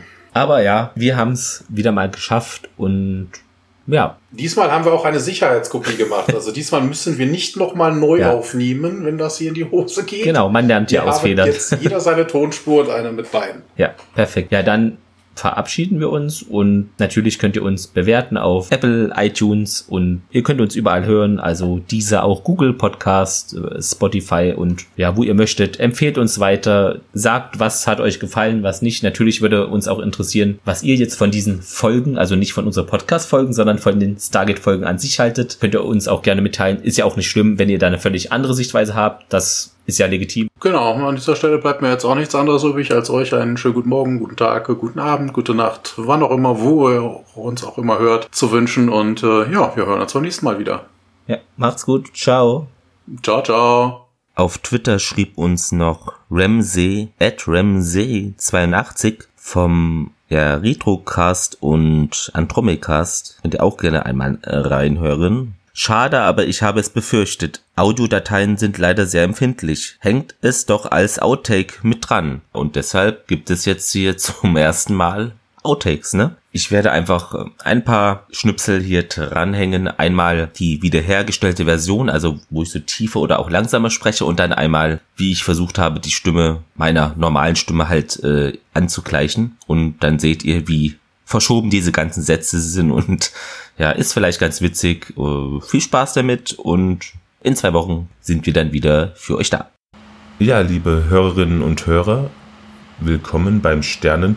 Ja, genau, zu Beginn, wie wir es glaube ich, das war auch schön zu hören.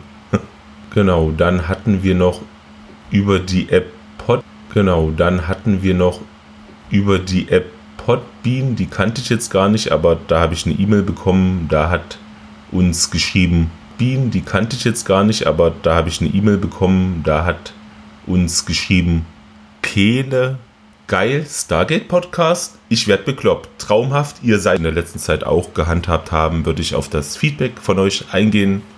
Ja, was haben wir noch? Ähm, Seth Brundle, äh, ja, was haben wir noch? Ähm, Seth Brundle at the Seth Brundle schrieb uns ja.